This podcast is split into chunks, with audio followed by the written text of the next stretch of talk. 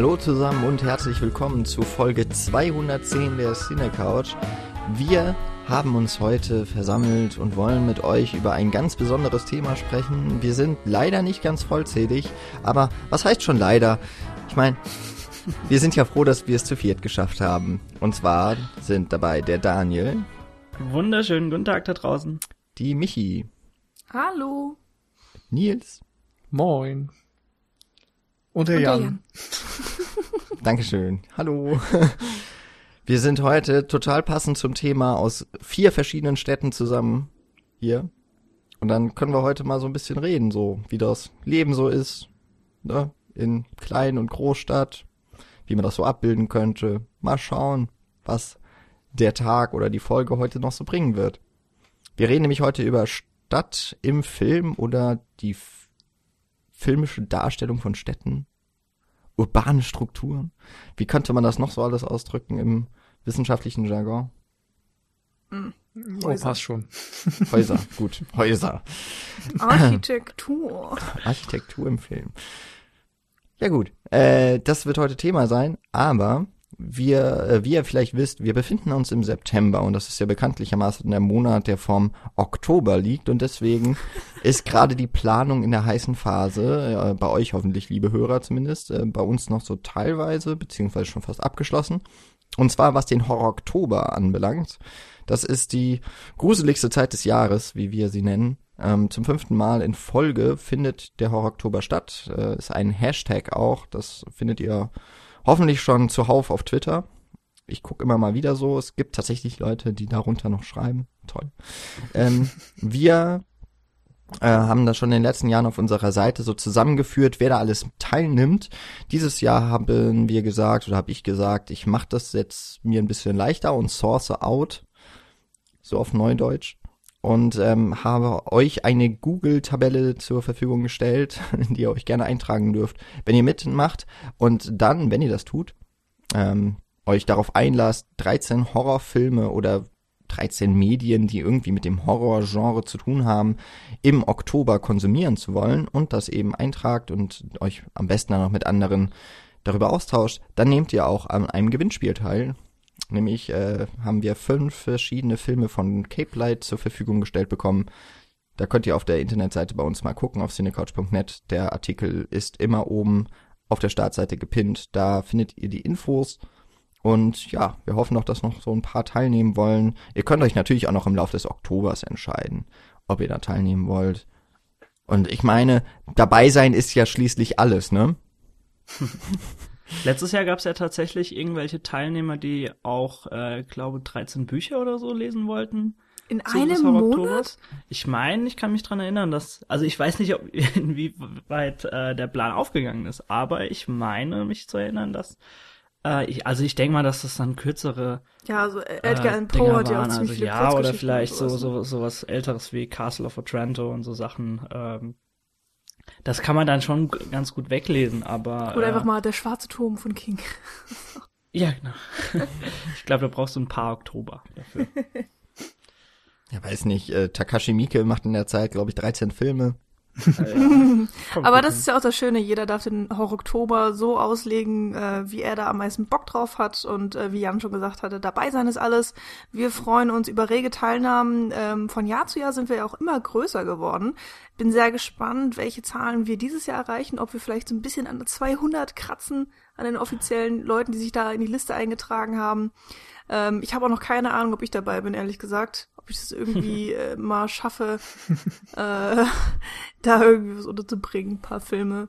Äh, ja, mal schauen. Alles ist möglich. Ja, das Kinojahr ähm, geht ja jetzt auch in die Kurve, dass die Horrorfilme-Saison wieder beginnt. Stimmt. Da kann man sich ja Aber auch noch mal so ein bisschen. Teilweise sogar ein bisschen zu früh. Also zum Beispiel It ist jetzt ein bisschen früh. Ich kann auch schon mal anteasern, Aber, dass ich ja. demnächst bei Enough Talk zu Gast sein werde und über Blutige Seide von Mario Bava spreche mit Arne. Oh ja. Ah. Also Sehr auch schön. passend. Genau, das ist auch unter dem Motto Horror Oktober. Aber ich weiß noch nicht genau, wann die Folge erscheint. Hoffen wir mal im Schon. Oktober, ne? Ja. Geiler Titel. Blutige Seide. Blood and Black Lace. Say Donne dell'Assassino. Oder so. Ich habe schon überlegt, ob du dich traust.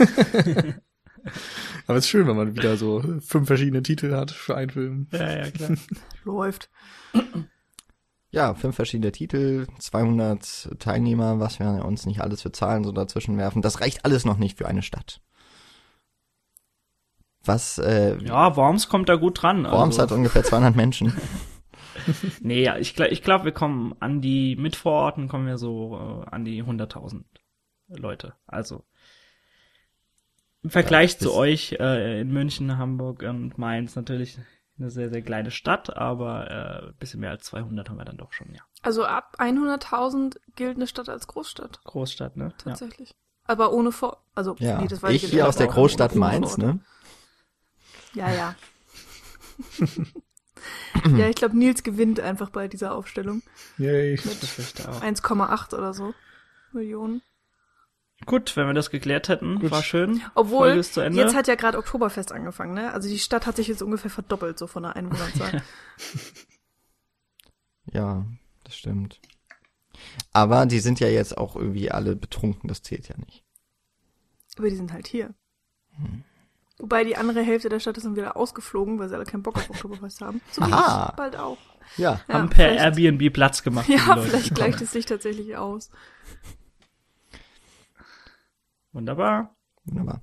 Äh, Ja, wie kommen wir denn auf so ein Thema? Ist vielleicht erstmal eine Frage. Ich glaube, es ist ein Thema, das haben wir irgendwann mal gesammelt. Ja, so, also tatsächlich. als wir Themenfindungsphase hatten, haben wir gedacht, Stadt im Film, das klingt nach einem nach einer veritablen? Diskussionsgrundlage. ja. Ich weiß nicht, ob das in diesem Rahmen war von Michi, ähm, Michis Vorschlag, wir suchen ein Objekt und hängen dran. Also nee, Objekt im Film. Also ich Immer kann halt- mich noch an, an Tisch im Film und an Haare im Film erinnern in dieser Diskussion.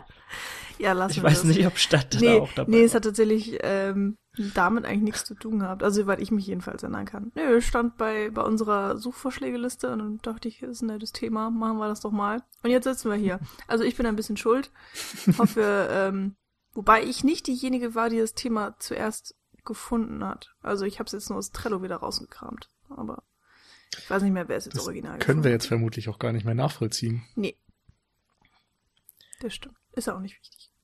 Aber statt im Film, woran denkt man als erstes? Oder woran habt ihr als erstes gedacht? Hattet ihr sofort ein Bild im Kopf oder tatsächlich ein, ein Filmnamen oder sowas?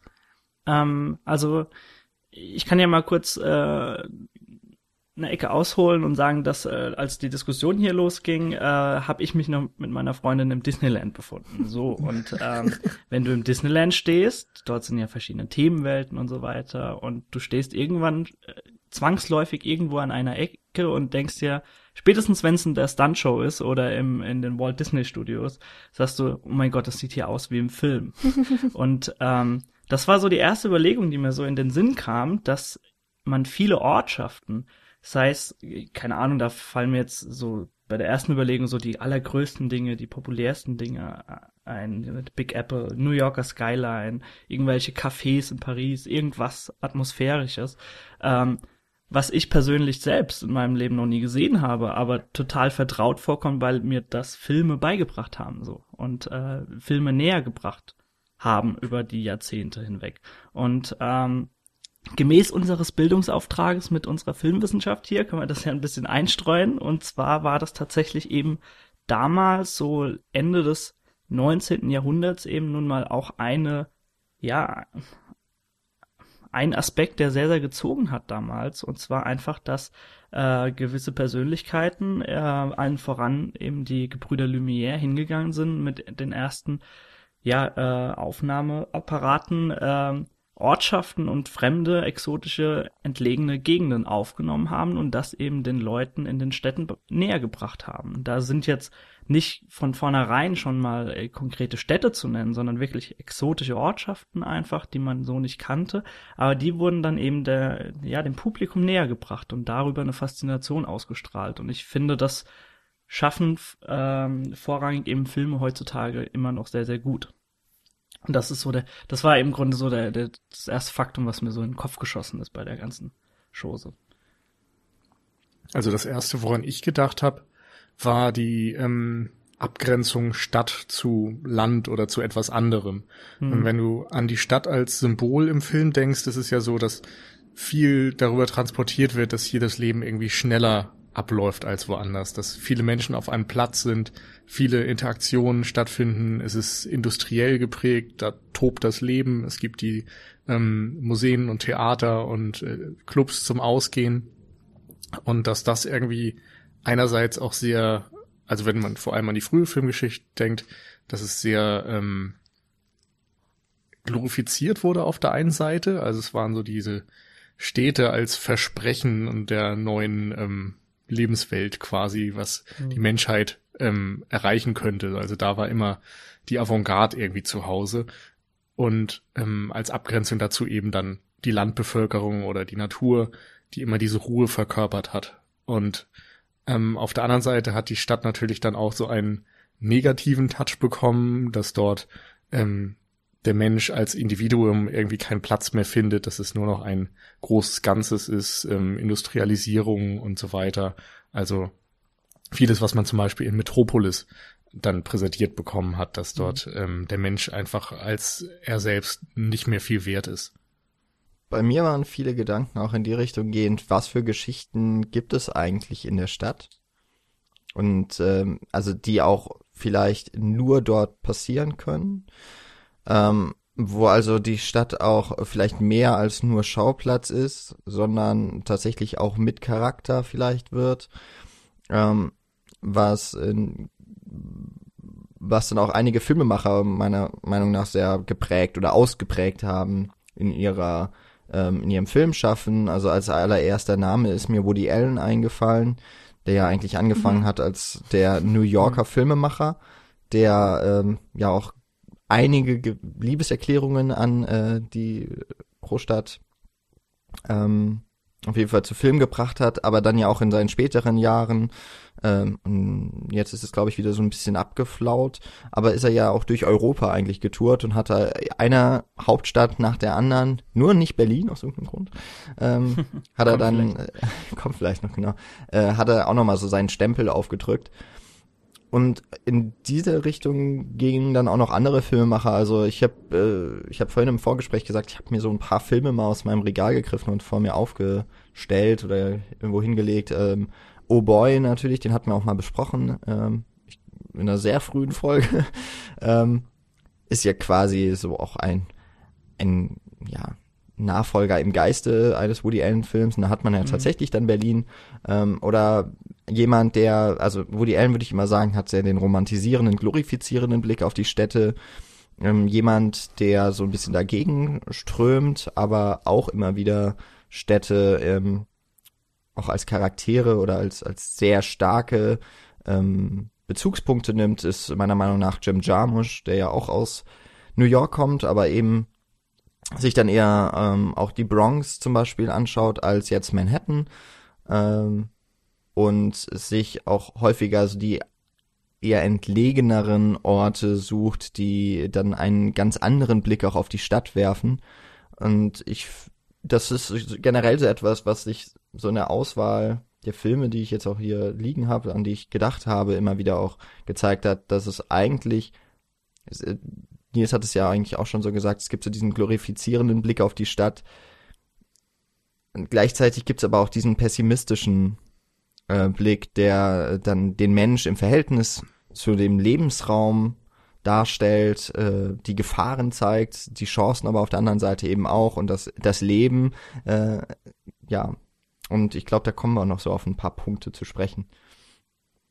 Ja, denke ich auch auf jeden Fall. Also ich hatte dann auch erstmal überlegt, so ab welchem Punkt oder aus welchen Gesichtspunkten ist denn dann die Stadt, die im Film dargestellt wird, überhaupt erstmal wichtig für den Film? Weil einerseits ist es ja die Kulisse, ähm, oder eben kann es die Kulisse sein, du hast einfach eine Geschichte, die eben in einer Stadt, sei es jetzt groß oder klein, spielen soll, aber nur aufgrund dessen muss die Umgebung ja nicht wirklich wichtig für den Film sein. Und ähm, was eben so Faktoren sind, die das irgendwie auch ändern, also ähm, wie dann die Stadt auch eingebunden ist in die Handlung oder wie sie eben auch porträtiert wird und abgefilmt wird und so weiter. Da gibt es einfach so viele verschiedene Arten und Weisen, wie man die Stadt wichtiger machen kann für den Film, als eben nur eine, eine Kulissen, äh, eine Kulisse oder ein, ein Studio und mhm.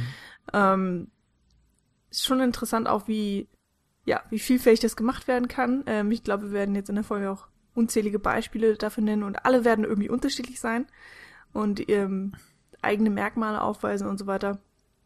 Aber tatsächlich musste ich auch als erstes an Studios denken.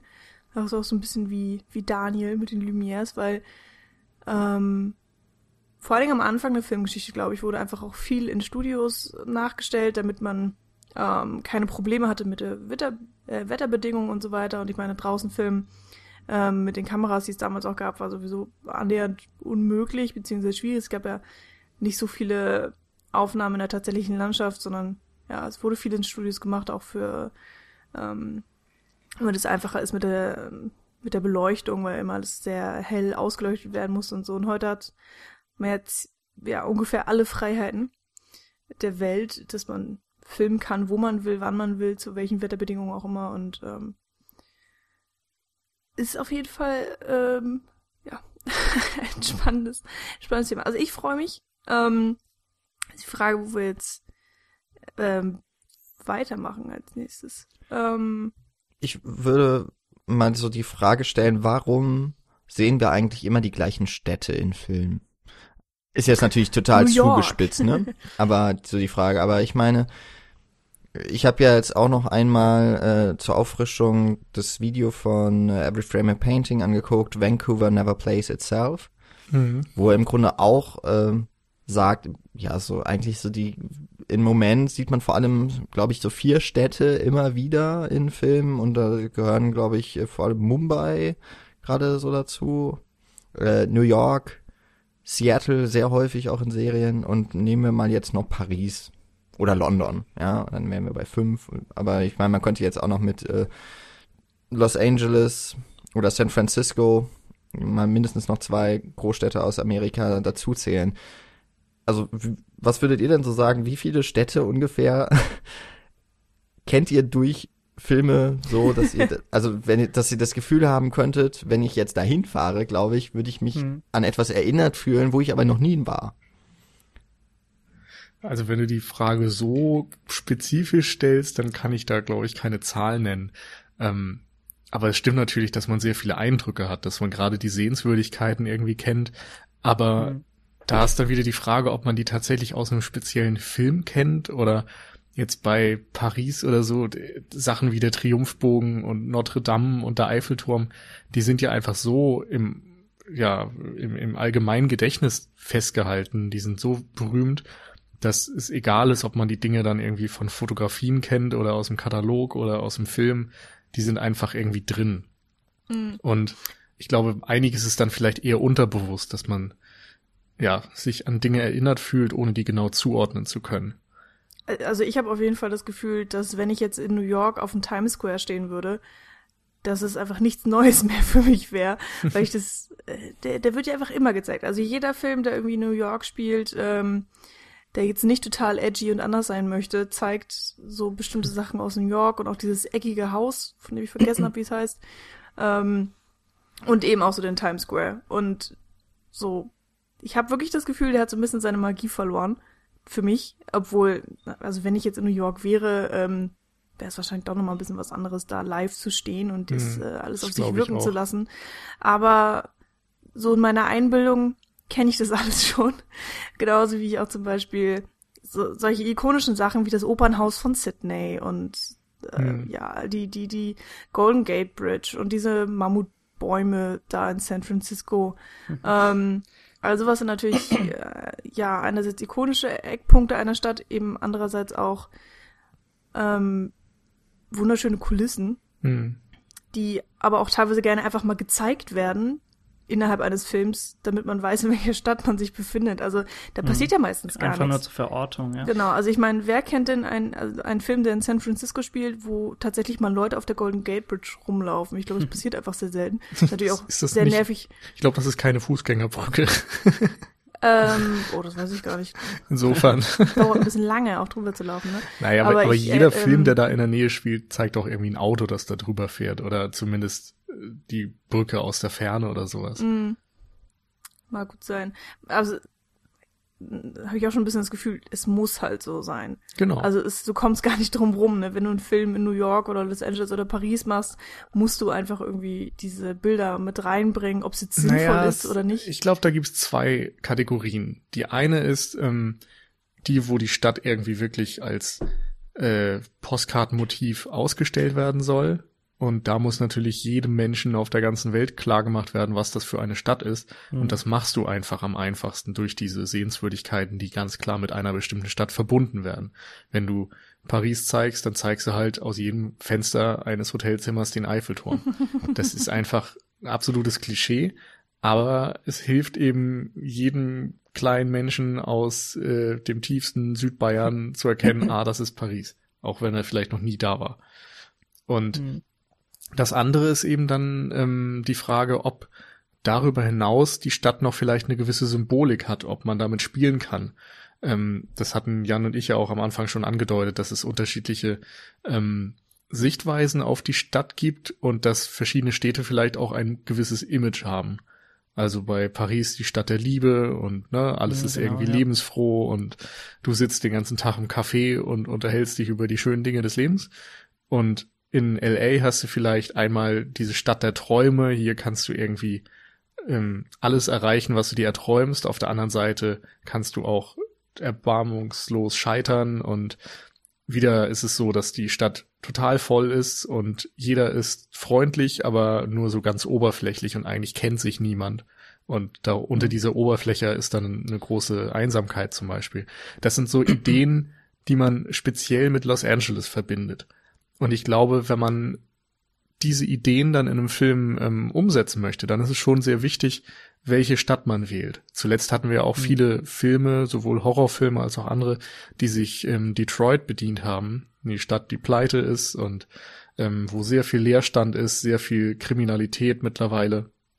Und wo das dann irgendwie wieder als symbolträchtiger Ort verwendet wird. Ich glaube, dafür lohnt es sich dann schon reale Orte anzusehen, mit denen gewisse Dinge verbunden werden. Und wenn eine Geschichte einfach nur so dahin erzählt wird, wie auch früher zum Beispiel in den Studios, dann musst du teilweise überhaupt keinen Ort nennen oder zumindest auch nicht diese Symbolbilder verwenden. Also es kommt immer darauf an, ob du eine Symbolik in deinem Film haben möchtest oder nicht.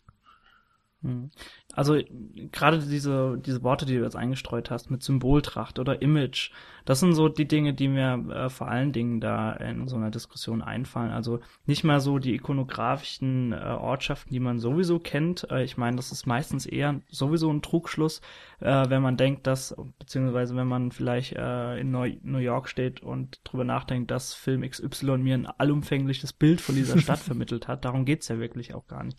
Es geht ja wirklich einfach darum, dass, wie Nils gerade gesagt hat, dass gewisse Städte einfach kulturell und auch popkulturell über die letzten Jahrzehnte vor allem aufge aufgeladen wurden mit gewissen Dingen und Bildern, die uns sofort in den Kopf schießen. Und mit diesen Bildern kannst du dann natürlich auch spielen, ja. Also du hast gerade von der romantisierten äh, Atmosphäre in Paris gesprochen, wenn dort dann auf einmal irgendwelche Thriller, Rache-Thriller, Polizeifilme und so weiter angesiedelt werden. Mit so einem Image kann man definitiv spielen und äh, das ist dann natürlich auf jeden Fall sehr, sehr interessant. Aber ich, ich denke da nie sofort dann erstmal nur an Eiffelturm, wenn ich an Paris in einem Film denke, sondern das Bild, das mir diese Stadt vermitteln möchte, was zuträglich einfach für den Film ist das spielt vielleicht auch immer noch so ein bisschen eine Rolle, ob man schon in der Stadt war oder nicht. Oder? Ich Weil du warst ja, glaube ich, ich so. warst du schon in Paris, ja, ne? Ich war schon, persönlich war ich schon in Paris. Äh, ich würde trotzdem sagen, dass das gar nicht so eine bedeutende Rolle spielt, meiner Meinung nach, weil äh, gerade was, was das Gefühl angeht, können Filme das schon sehr, sehr gut transportieren. Mhm. Und äh, wie wir jetzt schon auch mehrfach aufgegriffen haben, ist es teilweise dann auch nicht nötig, in dieser Stadt gewesen zu sein, um dieses Gefühl empfinden zu können. Mhm. Oder mhm. zu, zumindest davor schon dort gewesen zu sein. Ich würde das auch so ein bisschen mit ähm, dem Pastiche verbinden. Also mhm, Postmoderne, ne? Und, und dass man äh, zum Beispiel mit vorangegangenen Zeiten, nehmen wir jetzt irgendwie die 20er Jahre oder so, die erinnern wir nicht anhand der Fakten, wie die 20er Jahre tatsächlich waren, sondern wir erinnern sie nur oder, oder stellen sie uns vor anhand der Bilder und Texte, die uns über diese mhm. Zeit vorliegen. Insofern orientiert man sich an Hollywood-Filmen zum Beispiel, die diese Zeit irgendwie in Bilder umsetzen. Aber was wir dort präsentiert bekommen, ist natürlich eine fiktive Variante davon und ein Klischee letztendlich auch von dieser Zeit, dass ganz viele Midnight in Paris ist vielleicht dafür ein sehr sehr gutes genau, Beispiel. zum Beispiel. Also man bekommt so genau diese Eckdaten. Paris ne, war Nachtclubs und Jazzbars und alle Künstler, alle Denker dieser Zeit haben sich gemeinsam getroffen und gefachsimpelt. Und dieses mhm. Bild setzt sich fest und alles andere, was dort in dieser Zeit vielleicht noch vorgegangen ist und was unter der Oberfläche war oder aus welchen Gründen auch immer nicht ähm, den Stellenwert heutzutage besitzt, das gerät in Vergessenheit. Und dadurch haben wir eben ein verzerrtes Bild der Realität. Und genauso haben wir verzerrte Bilder von Städten. Denn wir stellen sie uns eben nur anhand dieser Porträts vor und nicht anhand äh, des Wesens, wie sie vielleicht tatsächlich sind. Ja, das finde ich nämlich auch so ein ganz interessanter Punkt, weil die Filmgeschichte ist ja ähm, gemessen an anderen Künsten zwar noch recht kurz, aber ich glaube, dass Film gerade so in dem in der Darstellung eben von bestimmten Ortschaften und wir bleiben ja jetzt mal bei Städten, glaube ich, einen ganz, ganz starken Einfluss darauf genommen hat, wie die Städte eben, also auch das Image der Stadt wird dadurch geprägt. New York ist halt weiß nicht, war natürlich auch schon äh, vor, war auch schon in den 20ern, in den Roaring Twenties, war New York ähm, interessant für die Menschen und äh, irgendwie war da auch schon das glorifizierte Bild. Äh, wenn man jetzt zum Beispiel hier an so Bücher auch wie The Great Gatsby denkt, ähm, oder dann eben auch die Filme, die dann äh, danach, äh, die das adaptiert haben. Aber dass sich das dann irgendwann vielleicht auch so selbst ähm, selbstständig macht, dass äh, ein Regisseur beispielsweise, wir hatten jetzt gerade Midnight in Paris genannt, ein Regisseur wie Woody Allen, dass der sich vielleicht dann eben auch gerade die Filme aus den letzten 50 Jahren über Paris anschaut und er baut sich daraus dann das, was für seine Handlung ähm, passend ist, baut er sich dann eben nach. Beziehungsweise er sucht sich die Schauplätze und stellt sie dann so nach wie, ähm, wie er das, also er war ja nicht in den 20er Jahren in Paris, sondern er zeigt seine Vision und die wiederum wird eben andere, also wird erstmal die Zuschauer natürlich beeinflussen und dann wird es aber auch wahrscheinlich in 50 Jahren wird auch die Darstellung äh, von Manhattan äh, in Manhattan von Woody Allen beispielsweise oder auch jetzt schon wird dann eben die Filmemacher beeinflussen, die über die Zeit dann der 70er Jahre beispielsweise nochmal schauen wollen, was war denn damals so das, das Lebensgefühl. Ja, und dann, dann schauen sie sich diese Filme an und so wird sich das dann auch wieder zurück entbinden. Ähm, es wird immer wieder diesen Rückgriff geben und das finde ich irgendwie ganz, ja, das finde ich schon auch besonders, wie die Popkultur im Sinne jetzt eben von Film so einen Einfluss dann auch genommen hat. Hm, also jetzt gerade auf die realen Schauplätze. Wobei ja auch nicht nur bei denen, wenn man jetzt an Metropolis oder so denkt, beispielsweise, äh, eine, wo die Zukunftsvision oder Dystopie ja doch auch immer wieder in, in, der Kunst auch aufgegriffen wird, aber auch so im, so ein bisschen zumindest denke ich auch im normalen Denken ähm, aufgegriffen wird, obwohl wahrscheinlich nicht jeder, der heute irgendwie äh, von den Bildern aus Metropolis weiß, Metropolis gesehen hat. das stimmt. Es hat auch so ein bisschen die Frage, ob man jetzt ähm, so, bleibe so ein bisschen bei Woody Allen, sich ganz viele Bilder nimmt, die schon einigermaßen bekannt sind und dadurch so seine eigene, seine eigene Stadt formt. Oder ähm, nochmal und also ach, ja.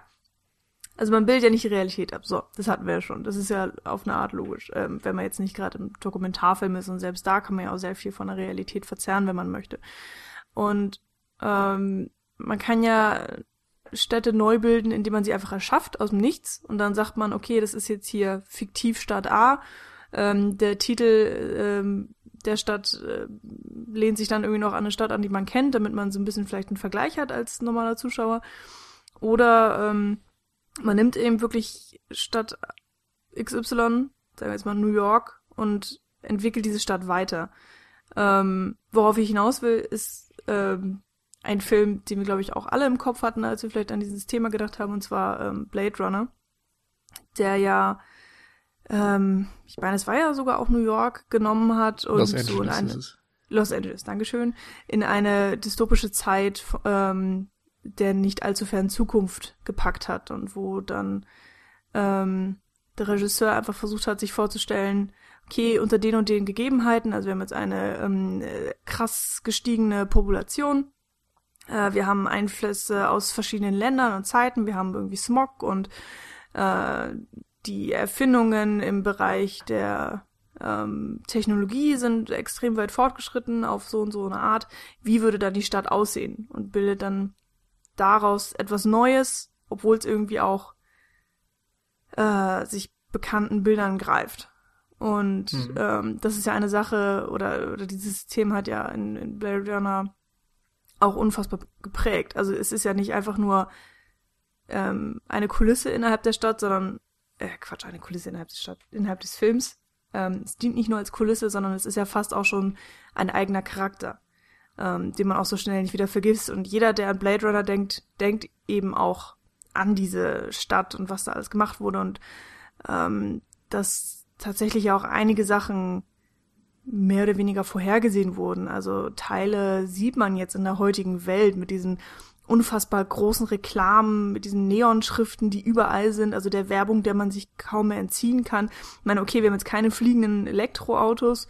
Ähm, das sind immer so Zukunftsvisionen, die äh, vielleicht ein bisschen weit hergegriffen waren, aber ähm, gleichzeitig denkt man eben auch an, an die Innenarchitektur der Häuser. Also Blade Runner, mhm. da wird zwar sehr viel irgendwie von Städten geredet, ähm, vielleicht könnte man hier sogar auch noch so ein bisschen die, die Räume mit reinnehmen. Also ähm, einerseits natürlich jetzt die, die Apartments an sich, aber ich finde da nochmal wichtiger die solche Sachen wie die Polizeistation, wie die aussehen. Das hat ja dann durchaus auch noch was mit dem Stadtbild zu tun, finde ich. Ich finde auch, dass äh, gerade so futuristische Bilder haben äh, Bilder, die die Popkultur eingehen, haben eine gewisse Tragweite auch äh, bezüglich der Realität dann später auch mal. Also ich kenne genug Forschungsergebnisse, äh, in denen beispielsweise äh, was Architektur angeht, teilweise darauf dann aufgebaut wurde und äh, dass du diese Dinge vielleicht dann auch in 10, 20 Jahren in der Realität dann auch gebaut siehst, ja. Also ähm, auch dahingehend gibt's einfach, was Popkultur angeht und Realität angeht, äh, mittlerweile sehr, sehr starke Verflechtungen. Und ich finde, dass kein anderes Medium das eben so gut rüberbringen kann wie der Film. Und äh, ja, genau. Ja, was du eben gesagt hast, Michi, mit den Räumen, die Blade Runner für dich auch ähm, nicht nur von außen, sondern auch von innen ausmacht, ähm, ist vielleicht auch ein ganz wichtiger Punkt, wie man sich der Stadt nähern kann, nämlich was sind eigentlich Orte und Räume, die die Stadt kennzeichnen? Vielleicht auch im Gegensatz zu eher dann dem, also ich meine, man kann ja zur Stadt, würde ich jetzt mal so sagen, eigentlich zwei äh, Gegenpole bilden. Entweder geht man wirklich ganz weit und sagt so Stadt Natur so oder eben Stadt und Land, also Dörfer vor allem. Und wenn ich da jetzt so denke, was für mich ein, ein Ort wäre, der in vielen Filmen eher so ein ländliches Gebiet ähm, ausmacht, dann ist es zum einen auf jeden Fall eine Kirche, die finde ich in Großstädten kaum eine Rolle spielt. Ähm, hm. In Städten dafür schon sehr viel eher Polizei, Büros vor allem, also auch die Bürokratie generell, Ämter und eben ähm, Apartments im Gegensatz zu Häusern, äh, die es auf dem Land eher gibt, also Einfamilienhäuser, Reihenhäuser. Wobei Reihenhäuser geht dann schon wieder so in diesen Transitbereich, sag ich mal, von mhm, Suburbia. Wobei das ist auch wieder ja. typisch deutsch irgendwie natürlich. Ja gut, in London hast du auch die ganzen Reihenhäuser stehen, ne? Also ja, aber das Ding ist ja auch, wenn man so Metropolen filmt, dann nimmt man ja ziemlich oft irgendwie auch so die die die fetten Innenstädte, also da, wo das Leben wirklich brummt und äh, wo man kaum Fuß vor den anderen setzen kann, weil es so voll ist. Und äh, das wäre dann bei London ja auch mit dann eher so, ja, der Kern. Also du hast halt die Reihenhäuser so eher am Stadtrand, habe ich das Gefühl. Und der Stadtrand ist halt nicht wirklich spannend. Es sei denn, man möchte jetzt in seinem Film den tatsächlichen Stadtrand porträtieren und ja, damit American dann auch irgendwas aussagen. Aber ansonsten ist es ja wirklich so, wir, wenn wir Städte zeigen, dann sind es immer riesige Städte, also dann wirklich meistens Metropolen mit den Millionenstädten, wo irgendwas Wichtiges passiert. Und ich habe so das Gefühl, dass wenn man Dörfer zeigt, dann sind es halt meistens auch wirklich die kleinen Dörfer. Also es, die Extreme sind vielleicht einfach ein bisschen spannender. Hm. Ja, sehe ich ähnlich. Ich glaube auch, das ist der Grund, warum vielfach immer wieder die gleichen Städte verwendet werden, weil man mit denen mhm.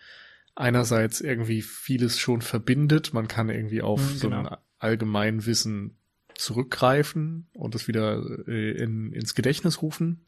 Und ähm, das hast du einfach bei kleineren Orten weniger. Also auch so, ich sag mal, eine Stadt wie Berlin oder so, die für den deutschen Film ja absolut prägend ist, die ist halt allen bekannt. Das ist die Hauptstadt, das ist die Stadt, die mal in Ost und West geteilt wurde. Da steckt einfach für jeden irgendwie ein Bild drin, dass er vielleicht das mit Berlin verbindet. Genau, auch solche Touristenorte ähm, natürlich. Und was verbindest du jetzt aber mit Münster oder mit, weiß ich nicht, Leipzig oder so? Fahrräder.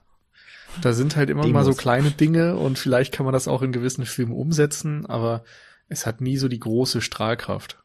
Hm. Ich meine, wenn es gibt ja auch viel, viel mehr riesige Städte, also zum Beispiel auch solche Städte wie Köln, äh, jetzt hier in Deutschland und, und ich meine, selbst Hamburg wird nicht in so vielen Filmen gezeigt. Also ist jetzt jedenfalls mein Gefühl. Ähm, oder auch München. München ist auch riesig. Aber sieht man gefühlt nie in Filmen. Ist auch so. Ich finde aber München Ahnung, wirkt nicht wie eine Großstadt, von daher ja, ist es sehr, sehr schwierig darüber was zu. naja, ich meine, wenn man jetzt so im deutschen Raum bleibt, ist ja sowieso das Ding, dass wir eigentlich nur eine Großstadt haben und selbst Berlin ist mhm. irgendwie im Vergleich zu den Metropolen der Welt dann doch sehr anders, würde ich mal behaupten. Ja. Ähm, was und klein. Ja, was auch so zum, was eben auch Teil seiner Geschichte ist. Und dadurch ist, Be also Berlin ist dadurch die ähm, eine zu, eigentlich doch jetzt die Weltstadt eher, weil sie eben durch den durch die Trennung von äh, West und Ost mhm. ähm, auch mal im Mittelpunkt wirklich auch der Politik stand. Und ähm, ich glaube so ansonsten, ähm, wenn du, wenn du deutsche Städte sehen möchtest, musst du den Tatort gucken. Und da wird dann eben mit dem Lokalkolorit gearbeitet. Da geht es aber auch eher so darum, da, da habe ich schon das Gefühl, ähm, dass es äh, dieser dieses Postkartenmäßige äh, ist da mit drin, was Nils schon mal gesagt hat. So, äh, also zum einen natürlich schon, dass man sich einfach verorten kann, aber ich gucke jetzt nicht alle Tatorte, aber ich äh, ab und zu schaue ich mal rein wenn ich, ich kenne die Kommissare nicht alle und wenn da ein paar sind, die ich nicht kenne, dann brauche ich ewig, um zu erfahren, welche Städte das sind und meistens ähm, kann man es nur über die Kennzeichen der Autos wirklich ähm, klar machen. Aber da kommt es ja auch vor allem, das hat ja so etwas Heimeliges, ne? Also, und ich meine, Deutschland war ja auch lange Zeit geprägt durch den Heimatfilm beispielsweise im Kino. Ich glaube, da kommt es auch viel darauf an, ähm, gerade jetzt bei auch den Tatorten, das sind eher so die Punkte, da war ich mal. Und äh, mhm. das, das äh, ist eher, äh, man, man erkennt etwas aus der, aus dem wahren, aus seinem Leben wieder. Wohingegen ja bei den Metropolen, gut, ich weiß nicht, wie es für einen New Yorker ist, wenn er ähm, die Avengers dort kämpfen sieht beispielsweise und sagt, oh, oh, da, da war meine Wohnung. Da war ich gestern noch beim Starbucks. Ja, genau. Da ist gerade meine Wohnung in, äh, Luft, in die Luft gesprengt worden. Ähm, oder äh, Tokio, das, da geht's, glaube ich, wirklich eher darum, so, ähm, ja, also ich glaube, diese Städte, die haben eher mehr so ein, Vibe auch bekommen durch die Filme.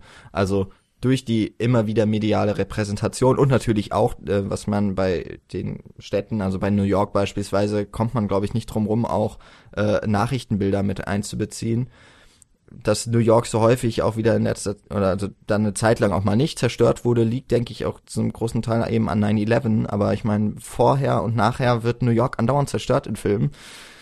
Ähm, ich glaube, es gab nur wirklich so eine kurze Phase, da haben sie es mal gelassen. Aber das ist auch, warum wird eigentlich New York immer zerstört? Beispielsweise, ich verstehe es gar nicht so genau. Äh, ich glaube, nur in Independence Day ist auch mal, äh, dass hier äh, Washington mal richtig angegriffen wird, mhm. aber Washington. Ich glaube, du hast in New York halt einfach äh, so viele Wahrzeichen, die du dann hm. eins nach dem anderen wunderschön zerstören kannst und so. Und dann äh, weint der Zuschauer halt mit, wenn die Freiheitsstatue zum 20. Mal in Flammen aufgeht und so. Und wenn, wenn du halt ein beliebiges Haus nimmst, dann ist es so, ja, äh, Haus. Hm. Vielleicht. Ja, ich glaube auch, New York hat irgendwie auch für die USA so eine spezielle Bedeutung, weil ähm, die ganzen Flüchtlinge damals ja auch in Ellis Island bei New York mhm. angekommen sind. Also das war immer dieses Symbol. Du hast die Freiheitsstatue gesehen mhm. und du warst in Amerika. Richtig. Und ich glaube, dass da einfach ganz viel ähm, zusammentrifft. Mhm. Dass sie irgendwie, ähm, wenn du das zerstörst, dann zerstörst du quasi das Symbol Amerikas. Und das kannst du natürlich auch mit dem Weißen Haus machen, aber das ist dann wieder mehr die Politik als dieser Gedanke Amerika. Ja, komisch, dass es in letzter Zeit noch nicht so häufig gemacht wurde, dass jetzt mir das Weiße Haus zerstört wird. Ja, kommt jetzt mal ganz jetzt losgelöst wieder. von ja, weltwirtschaftlichen. Genau. Äh, warte mal zwei, drei Jahre. Filme finden sich auch in wobei, wobei Trump kommt auch aus New York, ne? äh, kann sein. Das könnte man auch einfach weitermachen. ja. Ja. Ähm, wenn wir gerade schon, ähm, also nochmal weg jetzt von äh, von Amerika, weil wir gerade auch schon so ein bisschen über Berlin gesprochen haben, äh, wollte ich euch gerade mal fragen, ob euch zumindest äh, in den Kopf geschossen ist, dass wir, beziehungsweise ob euch der deutsche Expressionismus in den Kopf geschossen ist, als wir das Thema Stadt im Film so in die Runde geworfen haben. Nee, die neue Sachlichkeit. Ja, okay. Ähm, also mir ist es zumindest doch schon so ein bisschen äh, im Kopf rumgegeistert, weil ja gerade so der deutsche Expressionismus ähm, ich meine, so, die, du kannst ja nie so wirklich äh, festmachen, um welche Stadt es sich da dann äh, handelte. In meinen Gedanken ist es oftmals so eine Mischung aus Berlin und Prag, die mhm. in den Filmen dann vorkommt. Ähm, also keine Ahnung, lass es äh, das Kabinett des Dr. Caligari, der Golem, Dr. Mabuse, was auch immer, Metropolis vielleicht tatsächlich dann auch noch mit 27, auch wenn er ein bisschen später kam. Ähm, trotz allem sind das eben Filme, die ja, wegen ihrer grotesken Kulissen und so weiter die Stadt meiner Meinung nach teilweise sogar so in den Vordergrund gedrängt haben und äh, dass die, die Architektur und die Stadt vielleicht viel, viel wichtiger waren, um diese Visionen, Wahnsinn, Träumen, was auch immer äh, zu übermitteln, als äh, die, die tatsächliche Handlung, die sich mhm. da dann abgespielt hat. Ähm, finde ich zumindest nochmal eine ganz äh, nette äh, Note, die da vielleicht nochmal wegführt von dem, was wir bisher besprochen haben. Ja. Also Mabuse habe ich zwar noch nicht gesehen, aber ich glaube, den würde ich, den können wir wahrscheinlich gleich trotzdem nochmal in der weiteren Diskussion so aufgreifen, wenn es darum geht, was für Geschichten ähm, mhm. passieren eigentlich oder werden in der Stadt erzählt. Das ist äh, der Film ja auch quasi ein, ein Vorreiter für ein ganzes Genre. Ähm, bei den expressionistischen Filmen, also jetzt der Golem zum Beispiel, ja, aber auch Caligari sind ja dann auch eher so historische Stoffe noch. Das heißt ja mhm. eigentlich, dass du die Ängste der, der damaligen Zeit ja noch in die Vergangenheit projiziert werden, die das dann irgendwie wieder spiegeln ähm, auch in ihren Kulissen. Weil ich jetzt gerade, weil du ja gefragt hast, ob wir das mit dem Expressionismus verbunden haben. Und ich habe mit der neuen Sachlichkeit dann geantwortet, das sind mhm. ja so zwei Strömungen, die quasi zeitgleich, ich glaube die neue Sachlichkeit ja. ein bisschen später, ähm, in, im deutschen Film aufgekommen ist. Und da sind ja so, so Filme wie Berlin Sinfonie einer Großstadt beispielsweise dann mhm. gedreht worden, wo es dann vielleicht auch doch einmal darum geht, Realität abzubilden. Ähm, wobei, oder Realitäten vielleicht eher, weil ich würde auch nie von der einen Realität im Film sprechen, ähm, wo ja ein quasi dokumentarischer Tagesablauf von jungen Berlinern gezeigt wird, die äh, sehr viel auch Stadtimpressionen zeigt. Also ich glaube, wir alle kennen ähm, das Bild von den Straßenbahnen, die so aus einem im höheren Stockwerk eines Hauses aufgenommen werden, der Blick auf den Alexanderplatz und äh, wie die Leute dann eben rausfahren an den Wannsee, glaube ich, ist es, wo die Stadt und das Umliegen oder eher ja die Bewohner der Stadt ähm, ja gezeigt werden und deren Art zu leben, aber eben auch ganz klar gebunden an Berlin. Ich meine, da steckt ja sogar dann der die Stadt im Titel dass das damals eben auch aufkam. Was vielleicht aber auch damit zusammenhängt, dass ja Städte in, in dieser modernen Form noch gar nicht so alt sind. Ne? Also mhm. gerade in Deutschland, so mit der Elektrifizierung beispielsweise, ähm, Ende des 20. Jahrhunderts, beginnt da ja der dieser Boom erst so richtig. Und dann mit dem Film, aber auch ja in anderen Kunst, äh, Kunstwerken, wird sich auch erst mit dieser neuen Form von der Schnelligkeit auseinandergesetzt. Ja, ähm, wir alle kennen auch Walter Benjamins äh, Schrift, zumindest vom Titel. okay, der Titel ist jetzt schwierig. Das, äh, der Film im Zeitalter oder irgendwie sowas, äh, die, das Kunstwerk im Zeitalter seiner technischen Reproduzierbarkeit heißt es, glaube ich, wo er auch äh, in einem der letzten, äh, auf einer der letzten Seiten dann schreibt, dass ja der Film durch seinen Schnitt immer wieder so auch quasi ein Angriff auf den, auf die, auf die Zuschauer ist, weil es ja so schnell geht, aber das eben auch ein Zeichen seiner Zeit ist, die eben auch immer schneller wird, durch Autos, durch äh, Elektri äh, Elektrizität und so weiter. Dass also der Film gerade als ähm, Kunstform genau das abbildet, was das Leben verändert hat in, seinen, in den 20er Jahren. Und das war eben auch vor allem dann das Leben in der Stadt. Punkt. der Film entsteht. Es ist 1800 irgendwas. Und so richtig angefangen, Städte aufzunehmen, hat man dann ja auch erst so 1900 30 oder was und vorher war viele Studios und so weiter. Von daher ähm, kennen wir dann ja auch eigentlich die Städte, wie sie früher waren. Auch nur von, ich meine, wir haben da auch nicht gelebt. Aber es gibt ja keine tatsächlichen Aufnahmen, weil 1500 Schieß mich tot gab es noch keinen Film, da gab es noch nicht mal wirklich Fotografie oder die war gerade erst in ihren Anfängen. Das heißt, alles, was wir auch in Filmen sehen von Zeiten, die äh, vor 1890 gespielt haben, sind dann ja reproduzierte Städte. Und trotzdem haben wir das Gefühl, wir würden sie kennen. Also jetzt zum Beispiel ganz klassisch der Western, der dann ähm, in seinen Wüsten spielt mit seinen Holzhäusern und den Saloons mhm. und ähm, äh, ja, das ist wahrscheinlich dann auch alles, also zum Teil natürlich ähm, von den tatsächlichen Fakten, die man hat, ähm, reproduziert, aber ähm, wenn ich halt so einen Film sehe, stelle ich das gar nicht mehr in Frage. Also, die können mir da irgendeine Westernstadt hinpacken und ich mhm. erkenne so bestimmte Sachen und sehe den Saloon und keine Ahnung und dann hast du da die Leute in ihren Cowboy-Stiefeln und sie reiten Pferde und du hast da Waggons, ähm, Quatsch, Waggons, äh, Kutschen und ähm, irgendwann kam noch so die Eisenbahn dazu. Und für mich ist das dann eine Westernstadt. Aber ich habe keine Ahnung, wie eine Westernstadt tatsächlich aussieht.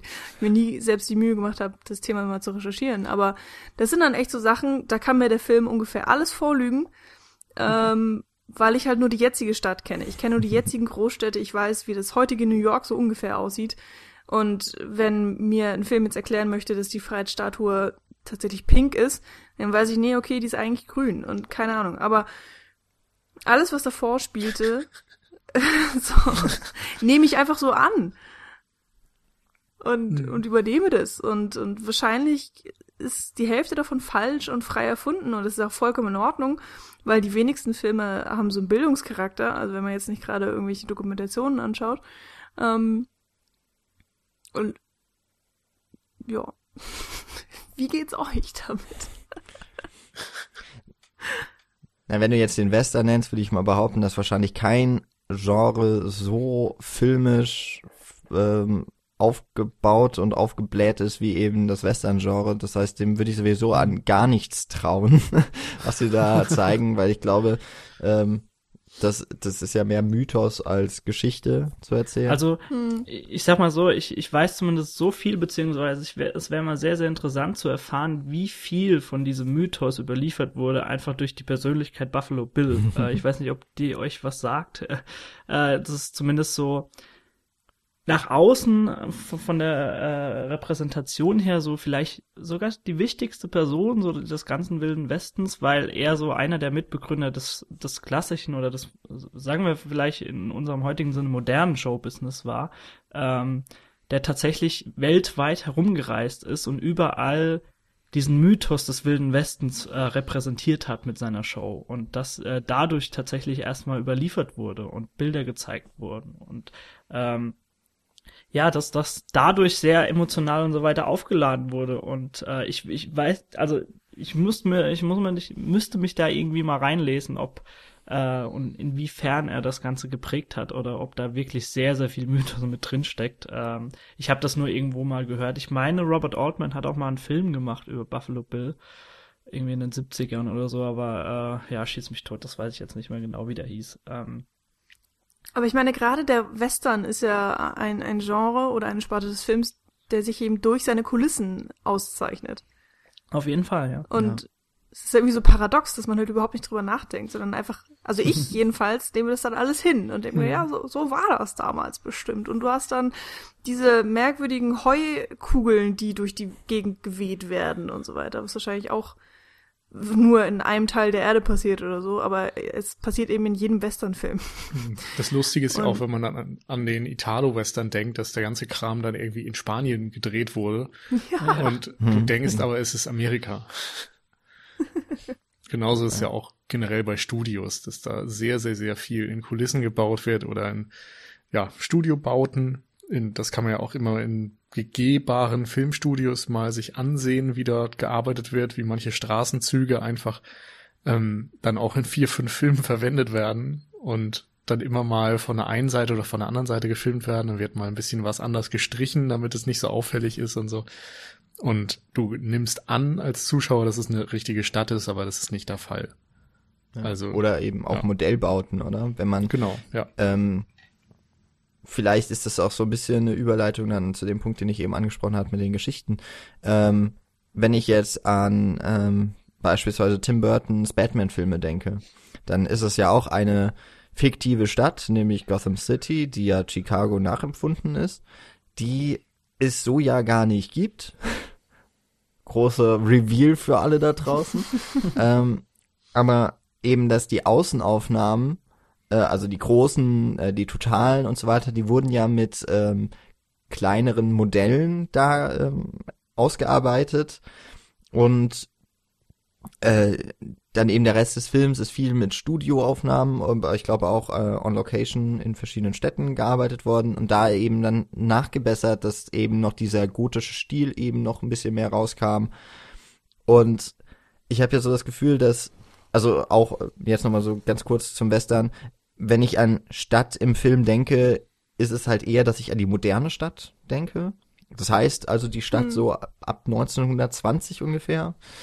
Ähm, und, und nicht so sehr jetzt zum Beispiel, man, man könnte ja auch über die Mittelalterstädte mhm. reden, ähm, wenn man an die Ritterfilme denkt oder an die äh, Samurai-Filme aus, aus Asien oder eben auch den Western mit seinen äh, kleineren Siedlungen, die zu Städten wurden. Aber wenn ich eben an die Stadt denke, dann ist es mehr, ja, eben das moderne Leben. Und wir haben ja jetzt gerade so eine Phase, schon seit ungefähr, ja, so zehn Jahren, glaube ich, dass zum Beispiel der Superheldenfilm total ähm, en vogue ist und im Mainstream halt total angekommen. Und der Superheldenfilm, also oder auch Superheldengeschichten, ist, finde ich, so etwas ganz Typisches. Das gibt es nur in der Stadt. Es gibt keinen mhm. Superheld auf dem Land, im Dorf. Das ist langweilig.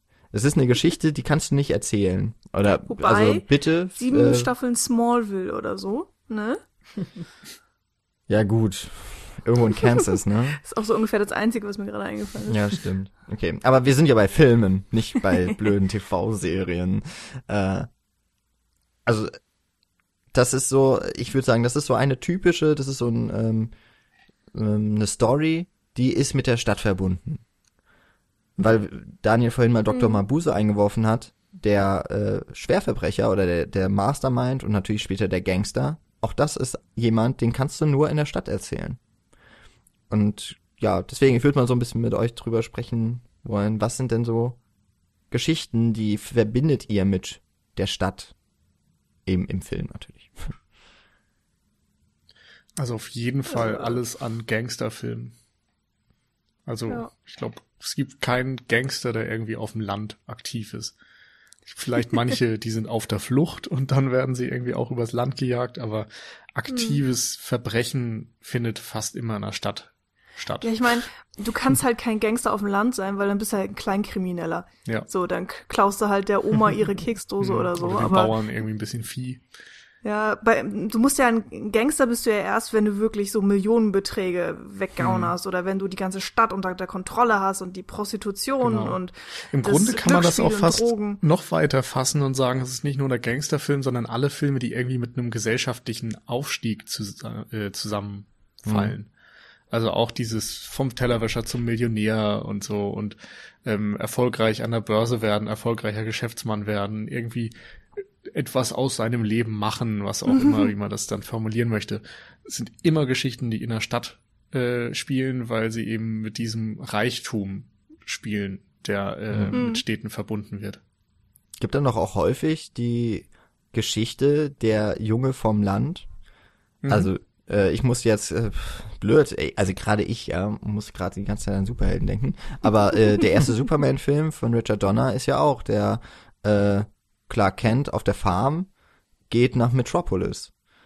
Luke Skywalker auf einer Farm geht nach Moss Eisley und dann, okay, dann geht's halt noch weiter ins Weltall. Aber äh, es ist immer, dass die, das, das zum, genau, zum größeren Bestimmtsein, das geht dann auch nicht im, auf dem Land, das, die, seine hm. wahre, äh, persönliche Entfaltung oder Genau, sowas? die findet man in der Stadt. Hm.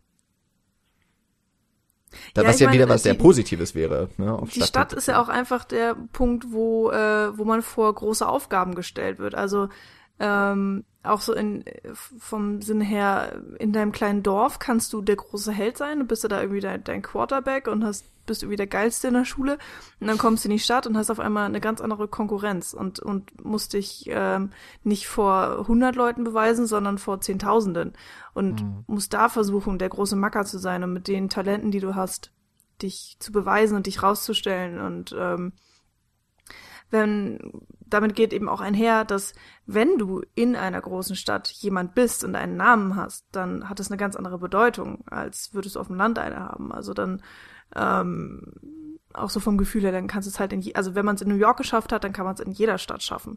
Mhm. Und dann hat man sich auf eine gewisse Art eben auch äh, verewigt und ähm, äh, was dann ja auch, wenn man es noch größer denkt, zusammenhängen kann mit der Hybris, also dass man dann wirklich ähm, nicht mehr genug kriegen kann, dass der Erfolg, den man hat, ähm, dass der nicht ausreicht und man will immer mehr Geld und mit diesem ne, Kapitalismus, der da auch mit reinspielt. Und äh, Nils hatte schon ganz kurz die Börse angesprochen. Das sind ja auch so Themen, wo es dann gerne mal ähm, sehr schnell auch ins Negative schwenken kann. Also dass ähm, der Erfolg irgendwann kippt und zum größten Misserfolg wird mit den schlimmsten Enden, die man sich da eben auch so ausmalen kann. Und das Drama ist in der Stadt äh, oder genauso wie auch Erfolg und Misserfolg. Alles ist in der Stadt nochmal größer und aufgeblasener und wichtiger und ähm, hat viel größere Auswirkungen auch.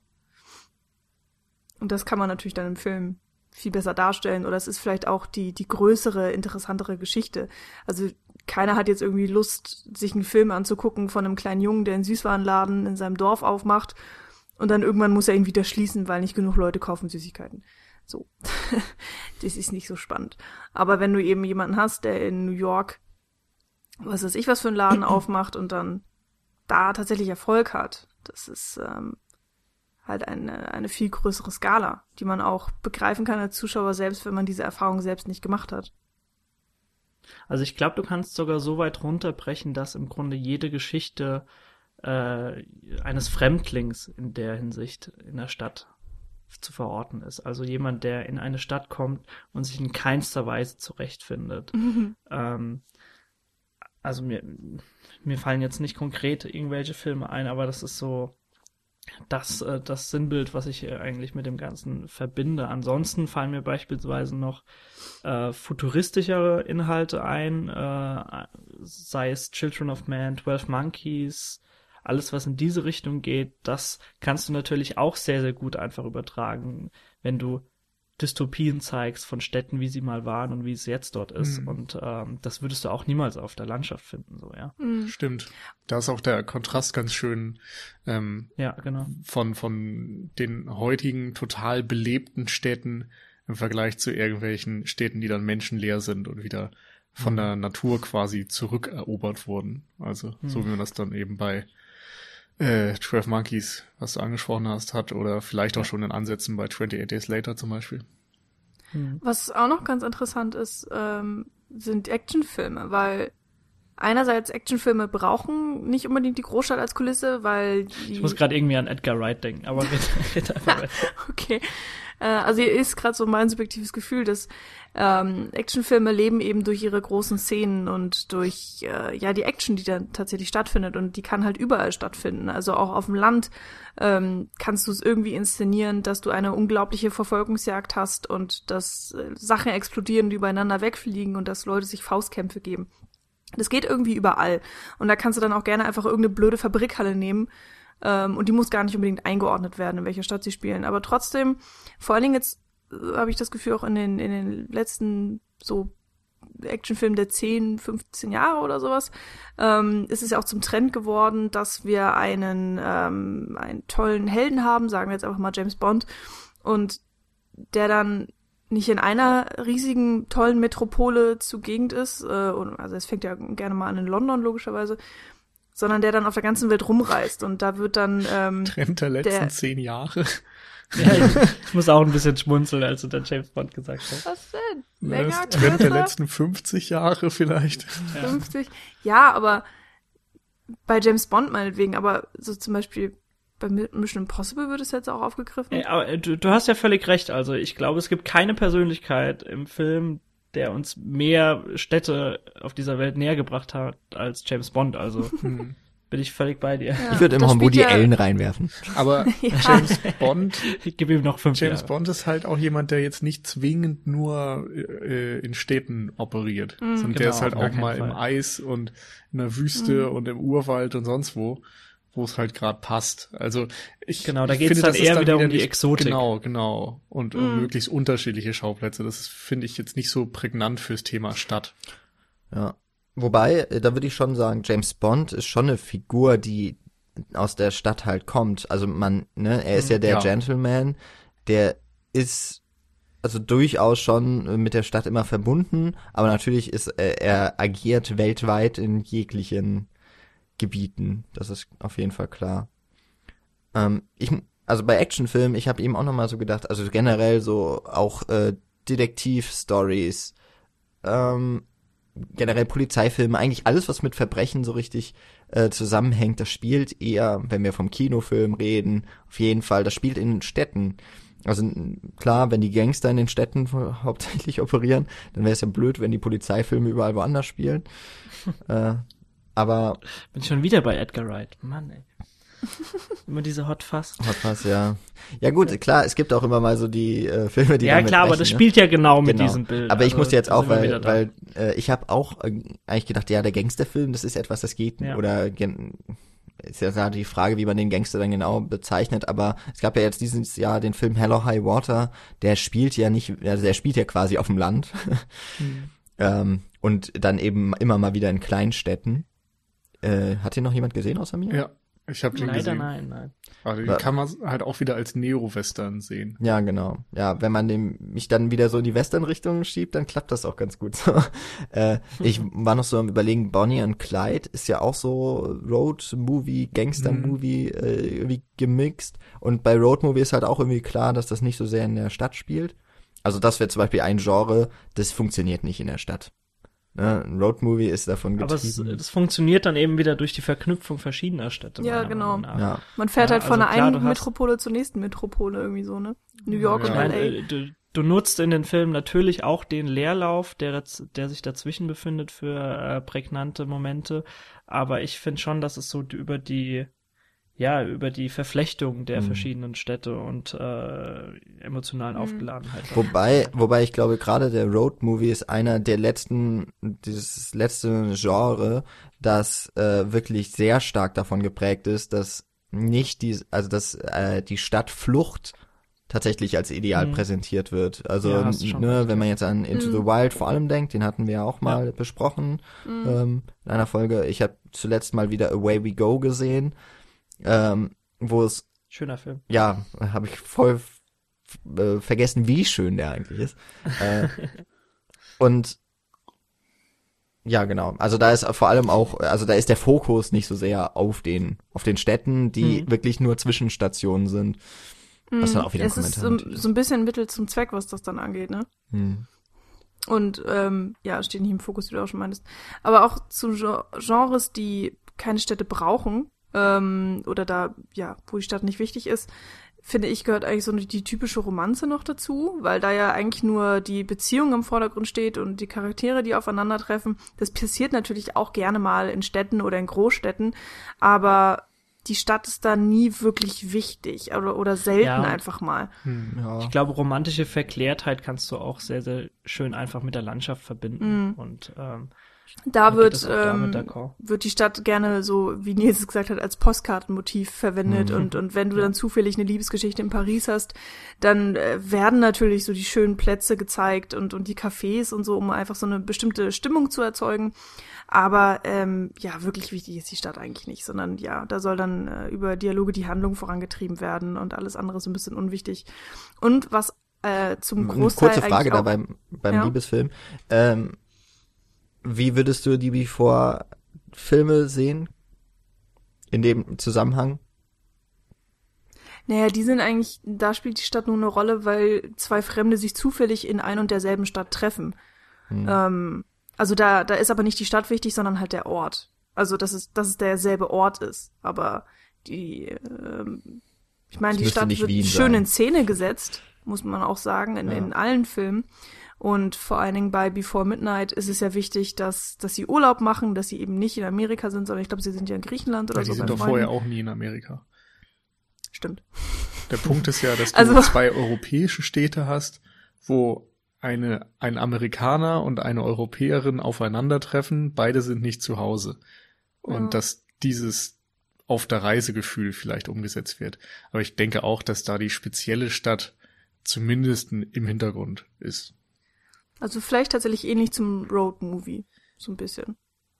Ja. Ähm, ich weiß nicht. Es soll halt ein Gefühl vermittelt werden. Da spielt dann vielleicht die Verortung der Stadt ein bisschen eine Rolle, aber ich habe nicht das Gefühl, dass die Stadt an sich selbst wichtig ist.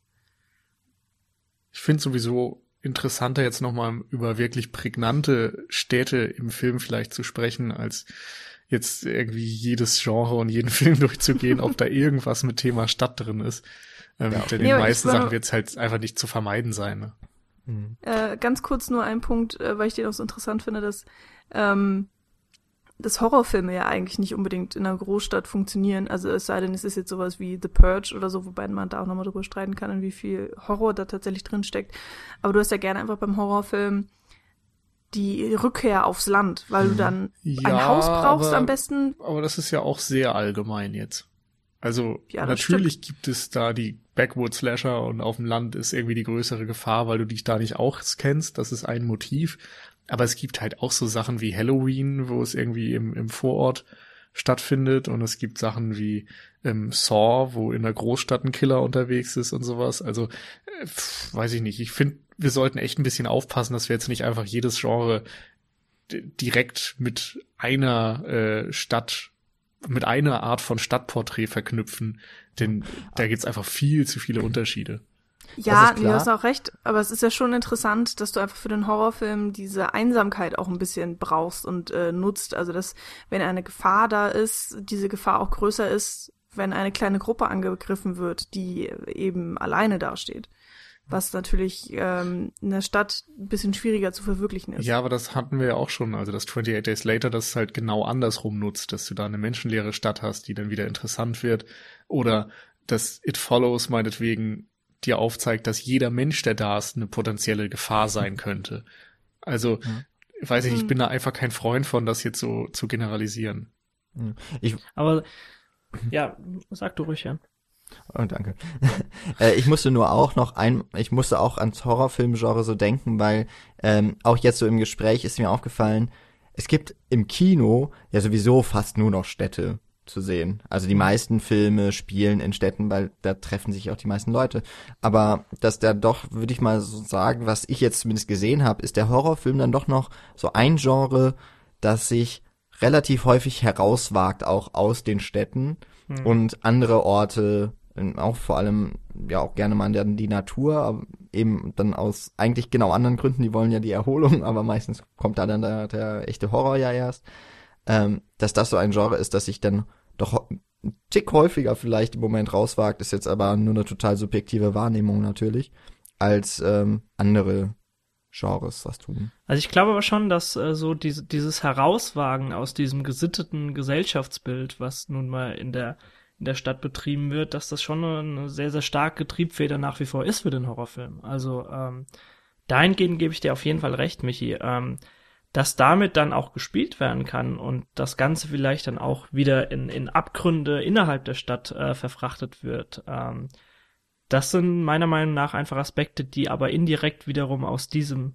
diesem Faktor heraus zu schließen sind. Ja, also aber prinzipiell ist es einfach erstmal so, dass diese weg von der gesitteten Gesellschaft, dass das einfach ein sehr, sehr gutes Fahrwasser ist, einfach nach wie vor für Horrorfilme. Und äh, wir haben ja vorhin auch schon die Filme angesprochen, äh, die dann beispielsweise jetzt schon wieder das zerstörte De Detroit aufgreifen, in denen nicht wirklich mehr Gesellschaft und äh, ja gesittetes Leben zu finden ist und da es dann auch schon wieder gefährlich wird. Ähm, ich finde nach wie vor, dass das ein sehr, sehr schöner Faktor ist und auch ein wichtiger Faktor. Nils, du wolltest aber lieber wieder so zu konkreteren Filmen zurückgehen. Jawohl. Was ist denn so ein Film, der euch äh, auch wie jetzt wieder bei dem Thema so richtig eingefallen ist, wäre es also so wie von Schuppen von den Augen.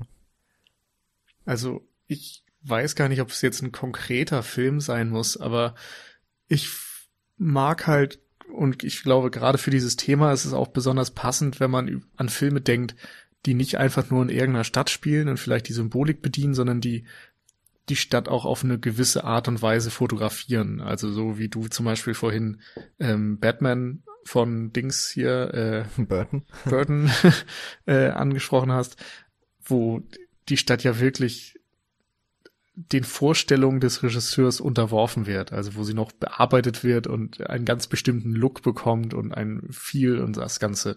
Und da sind mir eben verschiedene Filme eingefallen, wo genauso mit der Stadt gearbeitet wird. Wenn man zum Beispiel an Taxi Driver denkt, die wir auch schon besprochen haben, wo New York dieses düstere, dreckige Bild bekommt, was man zur gleichen Zeit absolut nicht bekommt, wenn man einen New York-Film von Woody Allen schaut.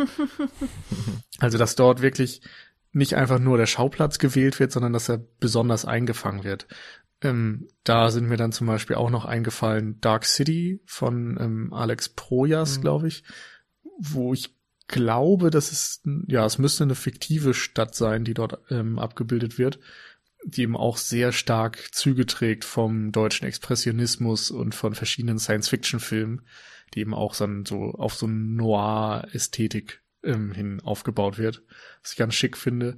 Und dann auch wieder so ähm, Stadt- und industriekritische Filme, Anderer, äh, einerseits zum Beispiel Koyaanisqatsi, also diese Doku, die Stadt- und Landbilder explizit gegeneinander schneidet und im Grunde aufzeigt, wie der Mensch die Natur zerstört.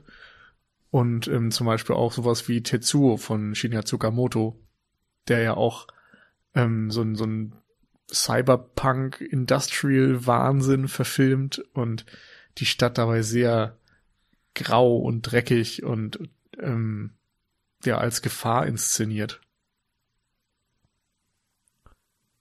Ja, ich finde. Ähm, nee, mach du. Also der, der Film, der mir am ehesten wirklich so in den Kopf geschossen ist, äh, bei mir sind gerade auch nochmal alle Alarmglocken angegangen, als, als Nils gesagt hat, äh, ja, dass, dass gewisse Städte ja dann auch dem, dem, äh, dem Regisseur unterworfen sind und er dann äh, seine, seine gewisse Note äh, da darauf setzt. Äh, und wenn wir das dann vielleicht auch inhaltstechnisch dann auch schon so auffassen, dann äh, sagt bei mir alles da oben, äh, dass ich an Charlie Kaufmann denken soll mit Synecdoche New York, mhm. ja, der das äh, auch auf der Inhaltsebene dann auch so präsentiert und äh, da sein eigenes Miniatur Manhattan da aufbaut. Ähm, Ansonsten sind das alles Filme, glaube ich, die wir auf jeden Fall jetzt schon mal genannt haben innerhalb der Diskussion. Deswegen würde ich dir einfach jetzt das Wort überlassen. Jan, du wolltest ja gerade auch noch was sagen. Ja, also so in die Richtung von Tetsuo gehend, wo die Stadt eigentlich ja gar nicht, ich, vielleicht erinnere ich mich auch falsch, aber eigentlich ist ja die Stadt nie so richtig zu sehen, oder? Äh, in dem mm. Film. Also es sind, sind keine Panoramaaufnahmen oder so ja, von der genau. Stadt. Es spielt nur eben alles in der Stadt. Genau, und es ist ja durch diese Verknüpfung vom biologischen mit mechanischem Material, das alles so verzahnt ist, dass irgendwie der Mensch ja aufgesaugt wird von der Industrie, so mhm. ein bisschen, so habe ich es in Erinnerung. Ähm, das ja eigentlich so ein Film wie Eraserhead auch in so eine ähm, in so eine Richtung schlägt, der ähm, die eher so Elemente, die man mit der Stadt verbindet, wie zum Beispiel, äh, da ist es ja der Heizkörper oder äh, die Dämpfe in den Straßen, dass, dass so die Welt einnebelt dann tatsächlich ja auch und ähm, eher das Lebensgefühl versucht nachzuempfinden, äh, was glaube ich auch gerade in diesen drastischen und eher negativen, pessimistischen ähm, Darstellungsformen mir dann zumindest eher im Gedächtnis bleibt.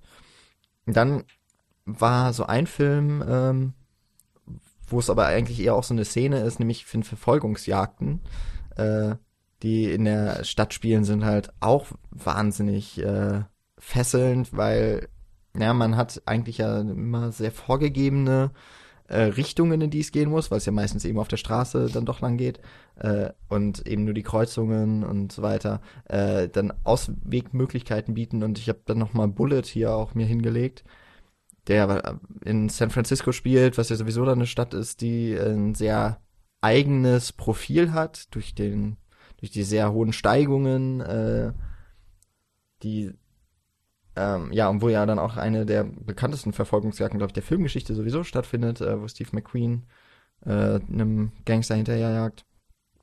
Und ja, das sind so ähm, unverwechselbare Szenen irgendwie. Also der Film muss dann, man hat das Gefühl, dieser Film konnte nur da spielen für diese Verfolgungsjagd mhm. alleine. Ähm, Drive beispielsweise, äh, eben von Reffen, der stellt ja beispielsweise Los Angeles so als Stadt gar nicht krass dar. Also das ist jetzt, wäre jetzt genau so, dass äh, der Ver äh, Reffen verbietet sich ja quasi diese Postkartenmotive. Ja, sondern er, ja gut dieser dieser äh, dieser Kanal ne ja genau glaube ich relativ bekannt ja aber kenne ich jetzt trotzdem nicht aus so vielen Filmen Und am deswegen. Anfang fahren sie auch zu diesem ich, was ist Baseball oder Footballstadion wo sie dann in der Tiefgarage umsteigen und so. Gut, wo ich sagen da würde, ist nicht jedes Baseballstadion in Amerika so. Ja, gut. äh, ich habe aber mehr so das Gefühl, dass diese Breite, also es müsste nicht unbedingt Los Angeles sein, aber man weiß irgendwie, dass ja, es genau. das ist, ne? Ähm, ja, okay. Ich meine, inhaltlich macht es natürlich wieder Sinn, wenn er äh, Stuntfahrer ist und so. Ne? Richtig. Ne? Aber ähm, da ist es eher so, dass so ein, da ist ja auch, dass man die äh, Schornsteine der Industrie mal so in, ähm, in den mhm. Totalen sieht und eben die Stadt, die selbst nachts total hell erleuchtet ist. Eben mit den Neonlichtern. Und das ist auch eher so dieses Gefühl vom städtischen, vom urbanen Leben. Ja, auch das, äh, ne, zwei Apartments nebeneinander treffen sich dann mal zufällig die zwei Personen. Ähm, das ist auch dieses, dieses Anonyme in der Stadt, das ist irgendwie auch alles mit drin. Er hat ja auch keinen Namen beispielsweise, der äh, Driver. Hm. äh, insofern ist äh, eher so, wo diese, diese Gefühle äh, und eher das atmosphärische Bild und gar nicht so sehr dann wirklich auch die Stadt per se. Ähm, also, dass es jetzt New York ist, ob es in Berlin spielt oder so. Das, das fällt mir klar auf, aber ist dann vielleicht nicht so unbedingt das, was hängen bleibt. Hm mir sind noch ein paar Sachen tatsächlich jetzt eingefallen. Und zwar, Nils hat es ja Koyanis Katze genannt. Da gibt es ja auch noch ähm, die zwei Dokumentarfilme ähm, Samsara und Baccarat, die auch, ähm, ja, zwar nicht nur, aber auch so ein bisschen diese Gegendarstellung von, von der schnellen, industrialisierten ähm, Stadt haben und dann diese, diese tollen Wunder der Natur und auch so ein bisschen die indigenen Völker, die ja noch ganz ähm, ja, in, in der alten Kultur verwurzelt sind, so sage ich einfach mal, ähm, aufzeigen. Ähm, ja, wobei glaube ich, es wird, ich habe das Gefühl, es wird mehr Natur als Stadt gezeigt. Ja. Aber egal, so ein bisschen so eine Aussage steckt da auch drinne. Und ich musste auch gerade noch an einen Film denken, der äh, tatsächlich nicht in der Metropole oder irgendeiner wirklich großartig bekannten Stadt gedreht wurde, der aber tatsächlich diese Stadt als Dreh- und Angelpunkt hat äh, sowohl ähm, als, als Kulisse innerhalb des Films und wie es dargestellt wird und das Gefühl. Andererseits auch ist es sehr in der Geschichte verwoben und wird immer wieder angesprochen, und zwar bei Brücke sehen und sterben. Ich hatte gewettet, du sagst Casablanca. ah. nee. nee, Casablanca wäre es nicht gekommen.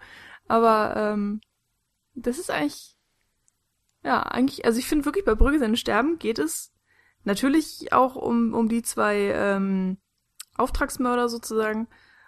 Aber die Stadt ist echt auch Dreh- und Angelpunkt dieses Films. Hm. Hm. Und wird sehr, sehr schlau genutzt. Und ich meine, er steckt ja auch im Titel. Und das wirklich zu Recht. Und äh, Also am Anfang in dem Film äh, meint man ja eher so, dass der Film wirklich, äh, beziehungsweise äh, Brücke wirklich nur für diese pure, äh, äh, ja, für diesen puren Frust genutzt wird, um den also, äh, übermitteln zu können. Aber ich, ich finde auch, dass der sehr, sehr schön eingebunden wird innerhalb des Films. Äh, das ist vielleicht auch so die Faszination, die äh, der Film für mich ausmacht, tatsächlich. Hm. Und dann hatte ich gerade noch einen Film, der in eine komplett andere Richtung geht, weil er auch sehr äh, meta ist, was den Film angeht, äh, und zwar The Truman Show, wo wir eine Stadt haben, die oder ein ja eine fiktive Stadt, die komplett gebaut wird, damit Truman da leben kann und sein Leben gefilmt wird. Ähm, ich weiß auch gar nicht, wo das Studio steht. Das tatsächlich dann innerhalb des Films in LA aufgebaut wurde, weiß ich gar nicht mehr, lange her. Ähm, aber das ist ja dann tatsächlich auch ein Film, wo dann die fiktive gebaute Studiostadt äh, ja einer der großen Handlungs- und Dreh- und Wendepunkte im Film ist. Hm. Auch wieder halt auf, auf eine komplett andere Art, als man das sonst so kennt. Aber geht schon wieder ein bisschen weg davon, finde ich, dass da die Architektur wirklich ähm, auf eine andere Art und Weise eingefangen wird. Hm. Also das ist bei Truman Show ja so, dass es einfach der Re Realität nachgebildet wird. Hm. Und dadurch auch so ein bisschen austauschbar, dass man gar nicht sagen kann, ob das jetzt LA ist oder San Francisco oder New York. Es ist einfach irgendwie eine amerikanische Stadt und das Ja, ich glaube, ist gut das, damit. also sie geben sich ja auch sehr, sehr viel Mühe, einfach so eine, so eine geleckte, Mhm. amerikanisierte Version Ja. von Genau. irgendeiner Stadt darzustellen. Der typische amerikanische Vorort. ja, Ja. So. aber dadurch auch wieder so ein bisschen austauschbar vielleicht. Ja, Mhm. aber ich glaube, das ist doch auch dann total passend so, weil die Suburbs sind ja schon in den 70er Jahren so, äh, beginnt es ja eigentlich, dass äh, gerade die äh, Hollywood Mavericks anfangen, sich diesem Ort zu nähern.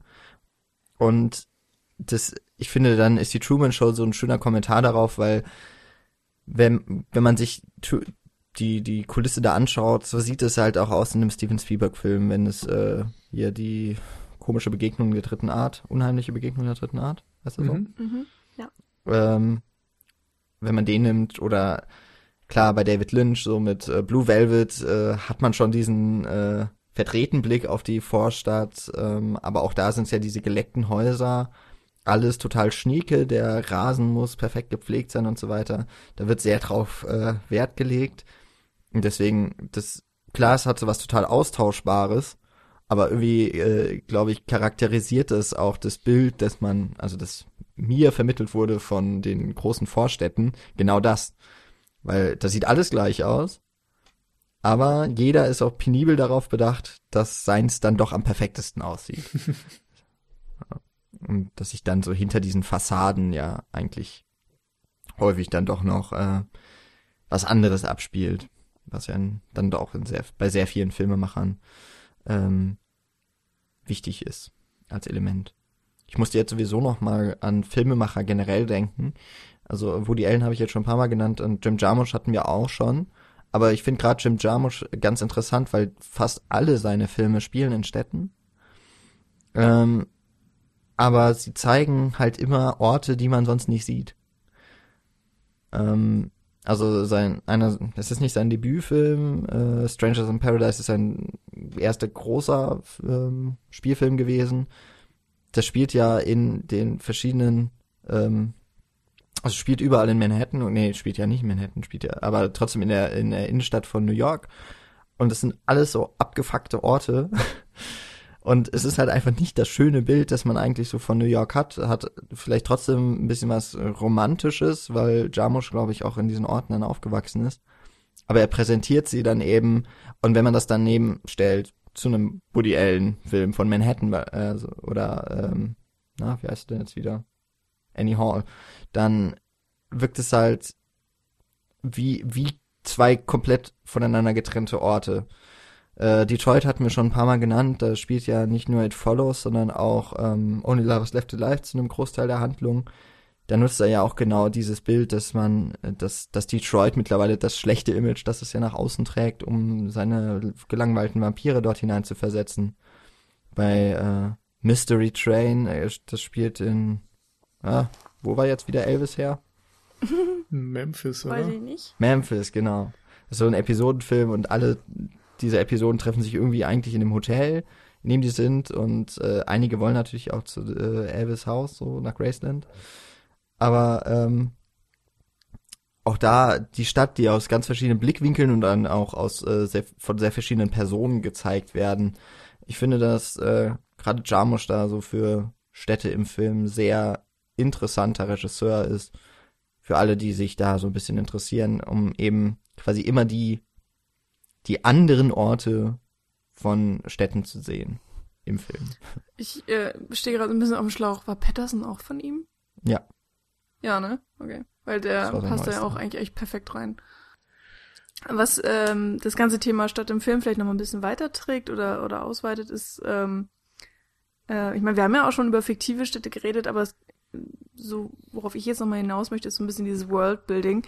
Ähm, sei es jetzt im Science-Fiction-Film oder, oder im Fantasy-Film, wenn äh, man die Möglichkeit hat, für seinen Film was komplett Neues zu machen. Irgendwas, was vorher noch nicht da war. Man geht in eine Welt, ähm, die man auch wirklich dezidiert von der realen Welt abheben möchte. Sei das jetzt eben eine, eine, eine zukünftige Welt, also dass man auf der Erde ist, aber irgendwie in 100 Jahren und alles sieht komplett anders aus.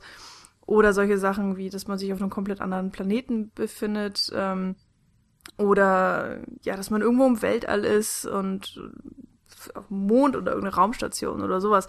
Das sind immer so Sachen, die ich extrem spannend finde, weil ähm, da eben auch äh, ja eine Welt oder eine Stadt oder einfach generell Kulissen aus dem Nichts geschaffen werden können und da die Regisseure oder Produzenten, wie es auch immer, ähm, nochmal eine viel größere Freiheit haben und ich auch immer die Hoffnung habe oder auch das Gefühl, dass dann die Kulissen, die Welt, die Stadt, die geschaffen wird, nochmal eine größere Aussage für den Film hat oder eine, eine größere Gewichtung, weil sie eben nicht einfach nur irgendein Hintergrund ist, sondern es ist dann eben ein, ein Hintergrund, der speziell geschaffen wurde für diese Szene oder für diesen Moment oder eben diesen kompletten Film. Und mir persönlich macht es dann einfach immer sehr viel Spaß, wenn es eben solche Filme gibt, die eben eine komplett andere Welt zeigen, dann wirklich auch mal darauf zu achten, so wie ist sie denn gestaltet und, und ähm, welche Ideen sind damit reingeflossen, was soll vielleicht damit auch genau ausgesagt werden und ähm, auch diese nicht realen erschaffenen Bilder sind teilweise auch heutzutage noch ähm, ikonisch. Also seien es jetzt zum Beispiel ähm, ja, irgendwelche Raumschiffe, an die man sich erinnern kann, was jetzt natürlich mit Stadt nicht mehr wirklich viel zu tun hat, oder eben ja ganz neue Welten ähm, mit ihren Städten, die da gezeigt werden. Ähm, zum Beispiel, jetzt ganz blödes Beispiel, glaube ich, aber die die Stadt Oz, glaube ich, aus Oz? Äh, aus Oz. Ja. Ja, das, äh, ich denke mal, du meinst äh, das, äh, wie heißt Diamantschloss? Emerald oder? City heißt sie, glaube ich. Emerald, Emerald City, City, genau. ja, genau. Die Welt heißt nämlich Oz, oder? Aber Ja, nicht ich die Stadt. Ja, genau. Ja, da war ich gerade durcheinander gekommen. Oder, ähm, was mir auch gerade wieder eingefallen ist, diese schwebenden Felsen von Avatar. Das ist jetzt natürlich auch keine Stadt, das ist mir bewusst, aber ich glaube, in Avatar gibt es nicht unbedingt eine Stadt. Da ist ja die blauen Aliens, die im Wald leben. Ähm, ja, aber solche Sachen finde ich immer wieder spannend. Weil es dann immer, ja, was ganz anderes sein kann. Ja, es gibt ja dann auch in Science-Fiction-Filmen, wenn ich jetzt, also äh, an vor allem denke ich an Star Wars, weil es mir da, da am bekanntesten ist oder weil ich es ja am besten kenne, dass es da ja auch diese Planeten gibt, die einfach nur noch von Stadtgebiet ähm, oder die komplett aus einem Stadtgebiet Mhm, bestehen, stimmt, ja. ähm, wo wie auch immer das funktionieren soll, keine Ahnung, aber es ist ja Science-Fiction. äh, oder ja, an so äh, eben auch in der Vorbereitung, als ich so an Städte, die gebaut wurden, also wirklich so Kulissen denken musste, da war dann doch auch Minas Tirith so eine, die Ja, ähm, voll ikonisch geworden ist. Hm, Und wo auch so viel. Ja, also weil einfach, weiß nicht, es ist so riesig und es ist so einmalig. Hm. Wahrscheinlich auch, weil die aus so vielen verschiedenen Winkeln dann gezeigt wurde, auch da ja wieder mit äh, ganz verschiedenen Modellen gearbeitet wurde. Und ähm, man hat da, obwohl es ja eigentlich nur kommt es schon, ne, im zweiten Film sieht man Minas Tirith eigentlich noch nicht, ne? Also nur im letzten, glaube ich. Und mhm. trotz dieser geringen Zeit hat man so ein gutes Gefühl für diese Stadt gefunden, dass ähm, ja auch einfach man kann ja Herr der Ringe immer mal nennen, so in einem Podcast. Aber das macht er halt auch schon einfach ziemlich gut.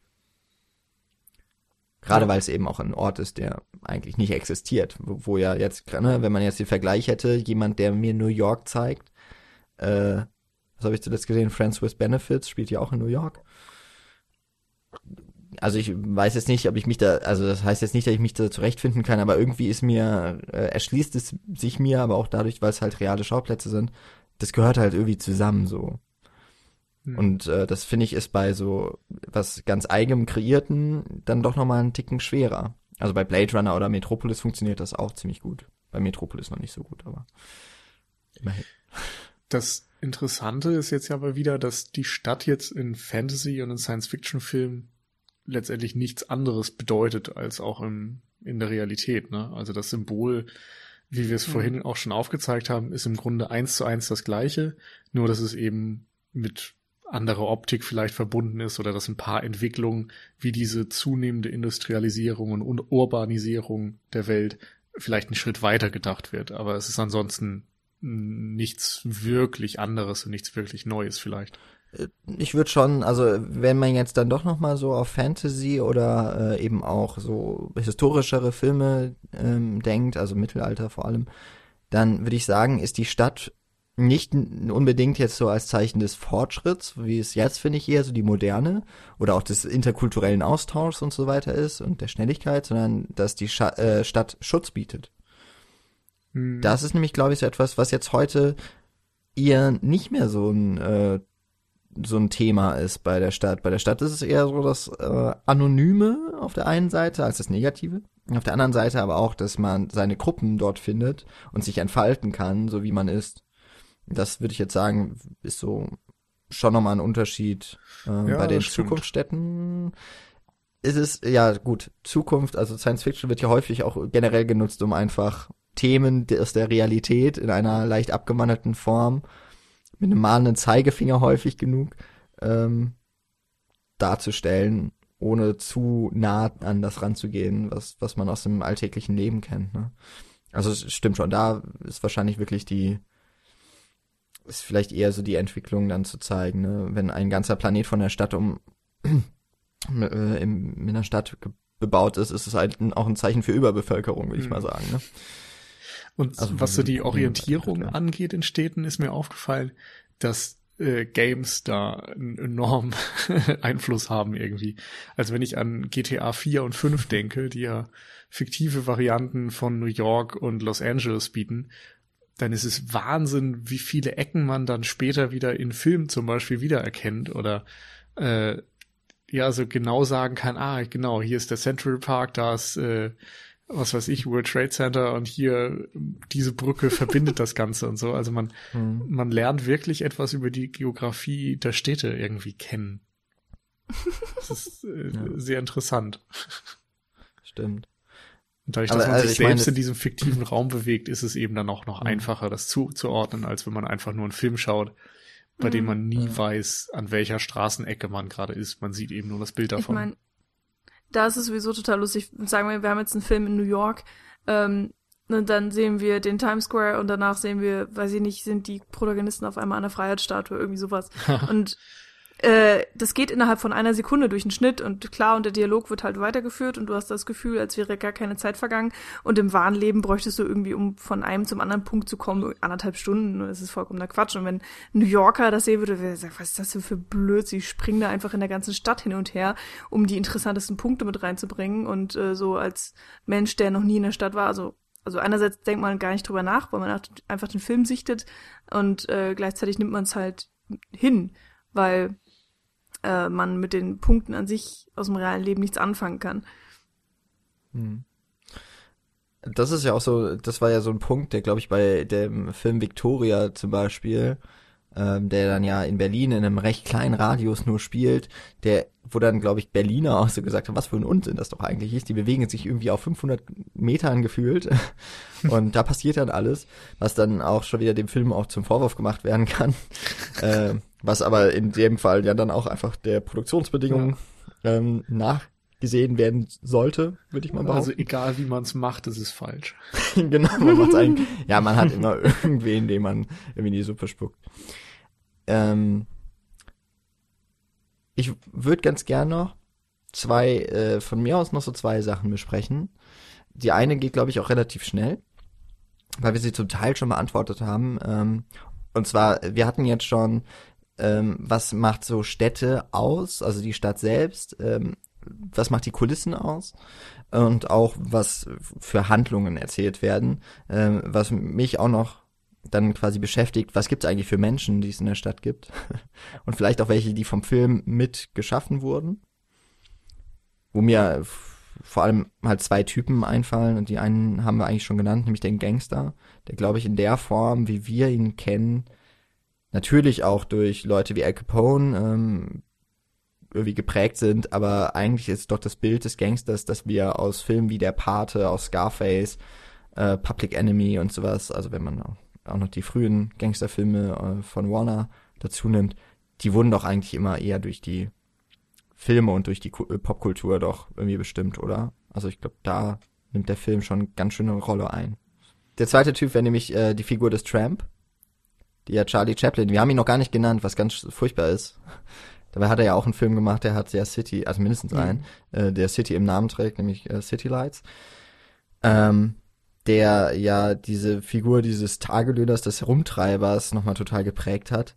Und auch so eine Figur wie der Flaneur, die es einfach nur in der Stadt gibt. Das sind Menschen, die laufen herum und beobachten und haben eben nur in diesem Lebensraum irgendwie einen, wenn man es überhaupt Sinn und Zweck nennen kann, haben sie genau das.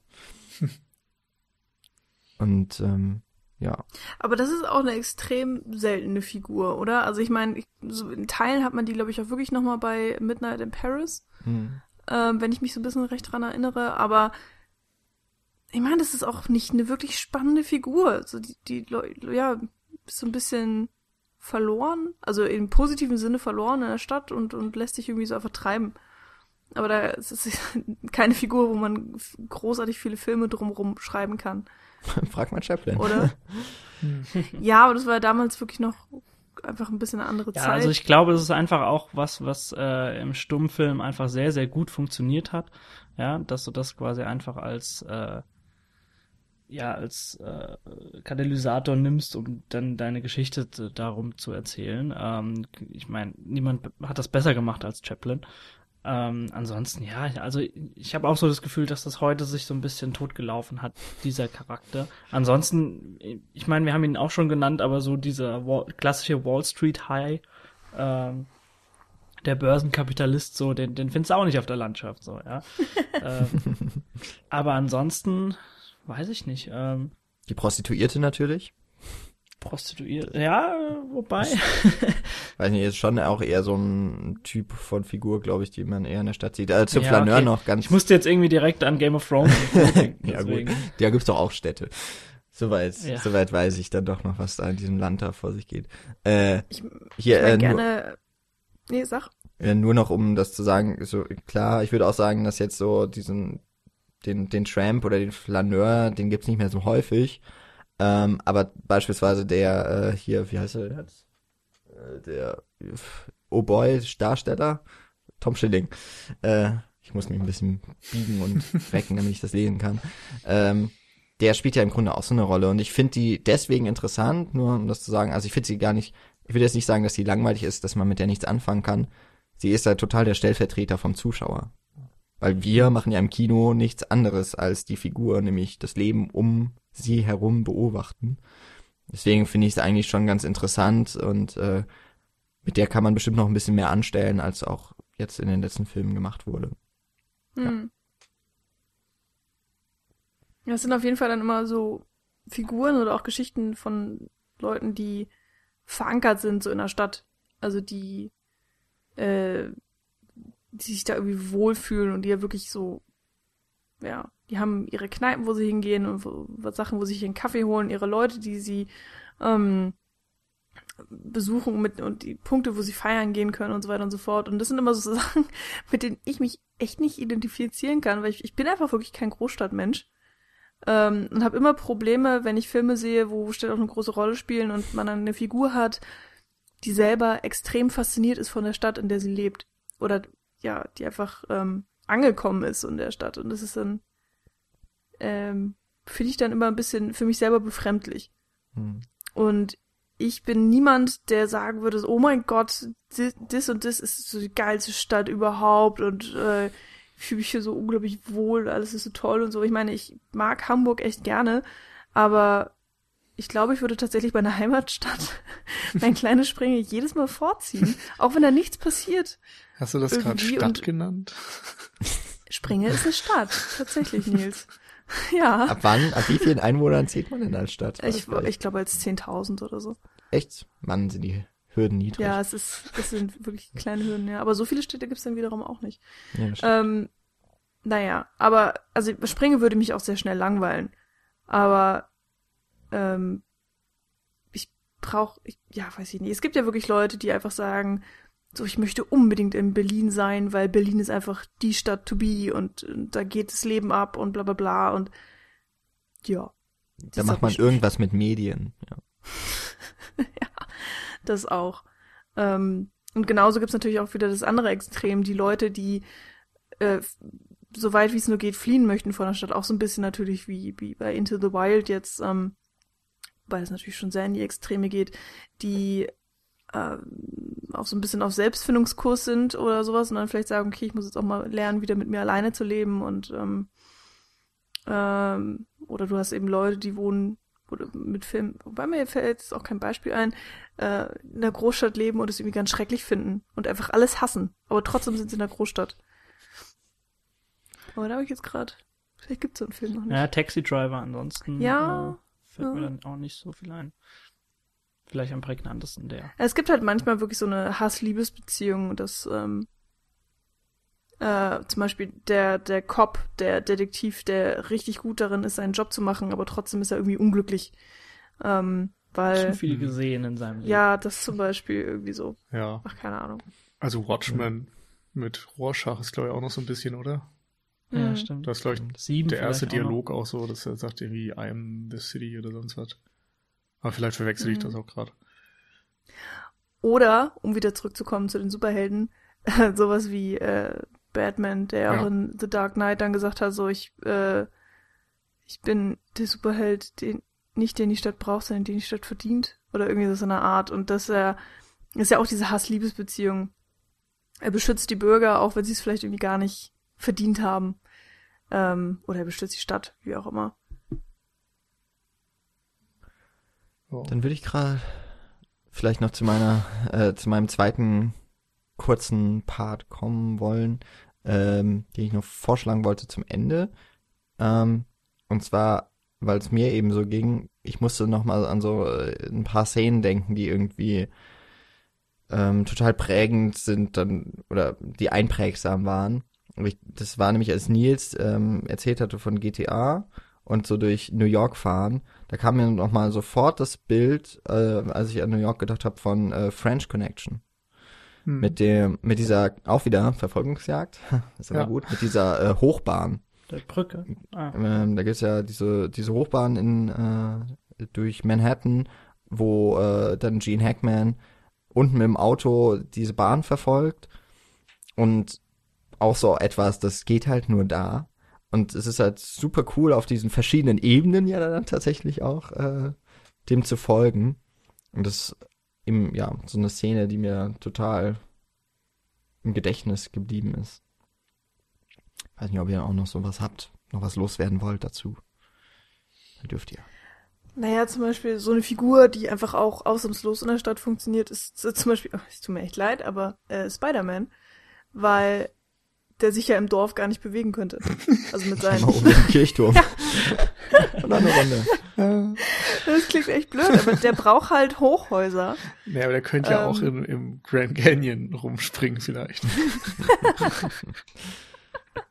Aber da gibt's keine Bösewicht. Er soll gefällig Doch, mal der raus James Franco ist da doch hängen geblieben, oder? Aber der war ja kein Bösewicht. Ja. Oh, das war auch nicht Grand Canyon, glaube ich. Ist ja egal. Also wir haben natürlich jetzt auch unfassbar viel nicht mit reingenommen, haben nicht dran gedacht, haben viele Filme sind uns nicht eingefallen. Äh, da können gerne natürlich äh, ihr Zuhörer euch euch zuhören. Ne. ne? Schreibt uns äh, auf allen unseren möglichen Seiten in den Kommentaren, ähm, welchen, welchen, welche Stadt, welcher Film, welcher Charakter noch unbedingt genannt werden muss in diesem Thema Stadt im Film. Denn wie es immer so ist, alles kann man nicht in einem Podcast unterbringen. Aber ich finde, wir haben eine ziemlich große Bandbreite dann doch abgedeckt. Hoffe ich zumindest. ähm, ich, dann machen wir noch an dieser Stelle noch mal kurz ein bisschen Eigenwerbung.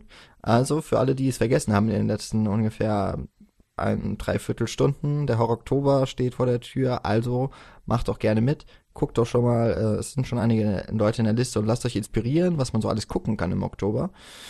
Und ähm, ansonsten dürft ihr genau gerne über unsere Seite cinecouch.net euch mit uns in Verbindung setzen über unsere Kommentarfunktion unter dieser Folge zum Beispiel. Oder äh, ihr folgt uns bei Twitter, liked uns bei Facebook und äh, abonniert unseren Podcast in iTunes und dort dürft ihr uns sehr gerne auch mit Sternen bewerten und eine Kritik oder beziehungsweise auch gerne Lob, einen Kommentar hinterlassen, der uns dann im Ranking bei iTunes ein bisschen nach oben bringen sollte und anderen potenziellen Zuhörern vielleicht ein besseres Bild davon liefert, was wir euch liefern. Ja, jetzt haben wir, glaube ich, Folge 210 auch im Kasten. Es war äh, sehr schön, mal wieder zu viert zu podcasten. Vielleicht schaffen wir es ja bei der 220 dann auch wieder in voller Besetzung. Ist ja noch ein bisschen hin, ne? Gut. Also dann aus den verschiedenen Groß- und Kleinstädten aus Deutschland verabschieden wir Ja, uns. wir sind schon alle in Großstädten. So ist ja nicht. Naja, Daniel. Größeren und kleineren Großstädten. Mach meine Abmoderation nicht kaputt, verdammt. ja. ja. Tschüss. Bis in zwei Wochen. Bis dann. Ciao, ciao.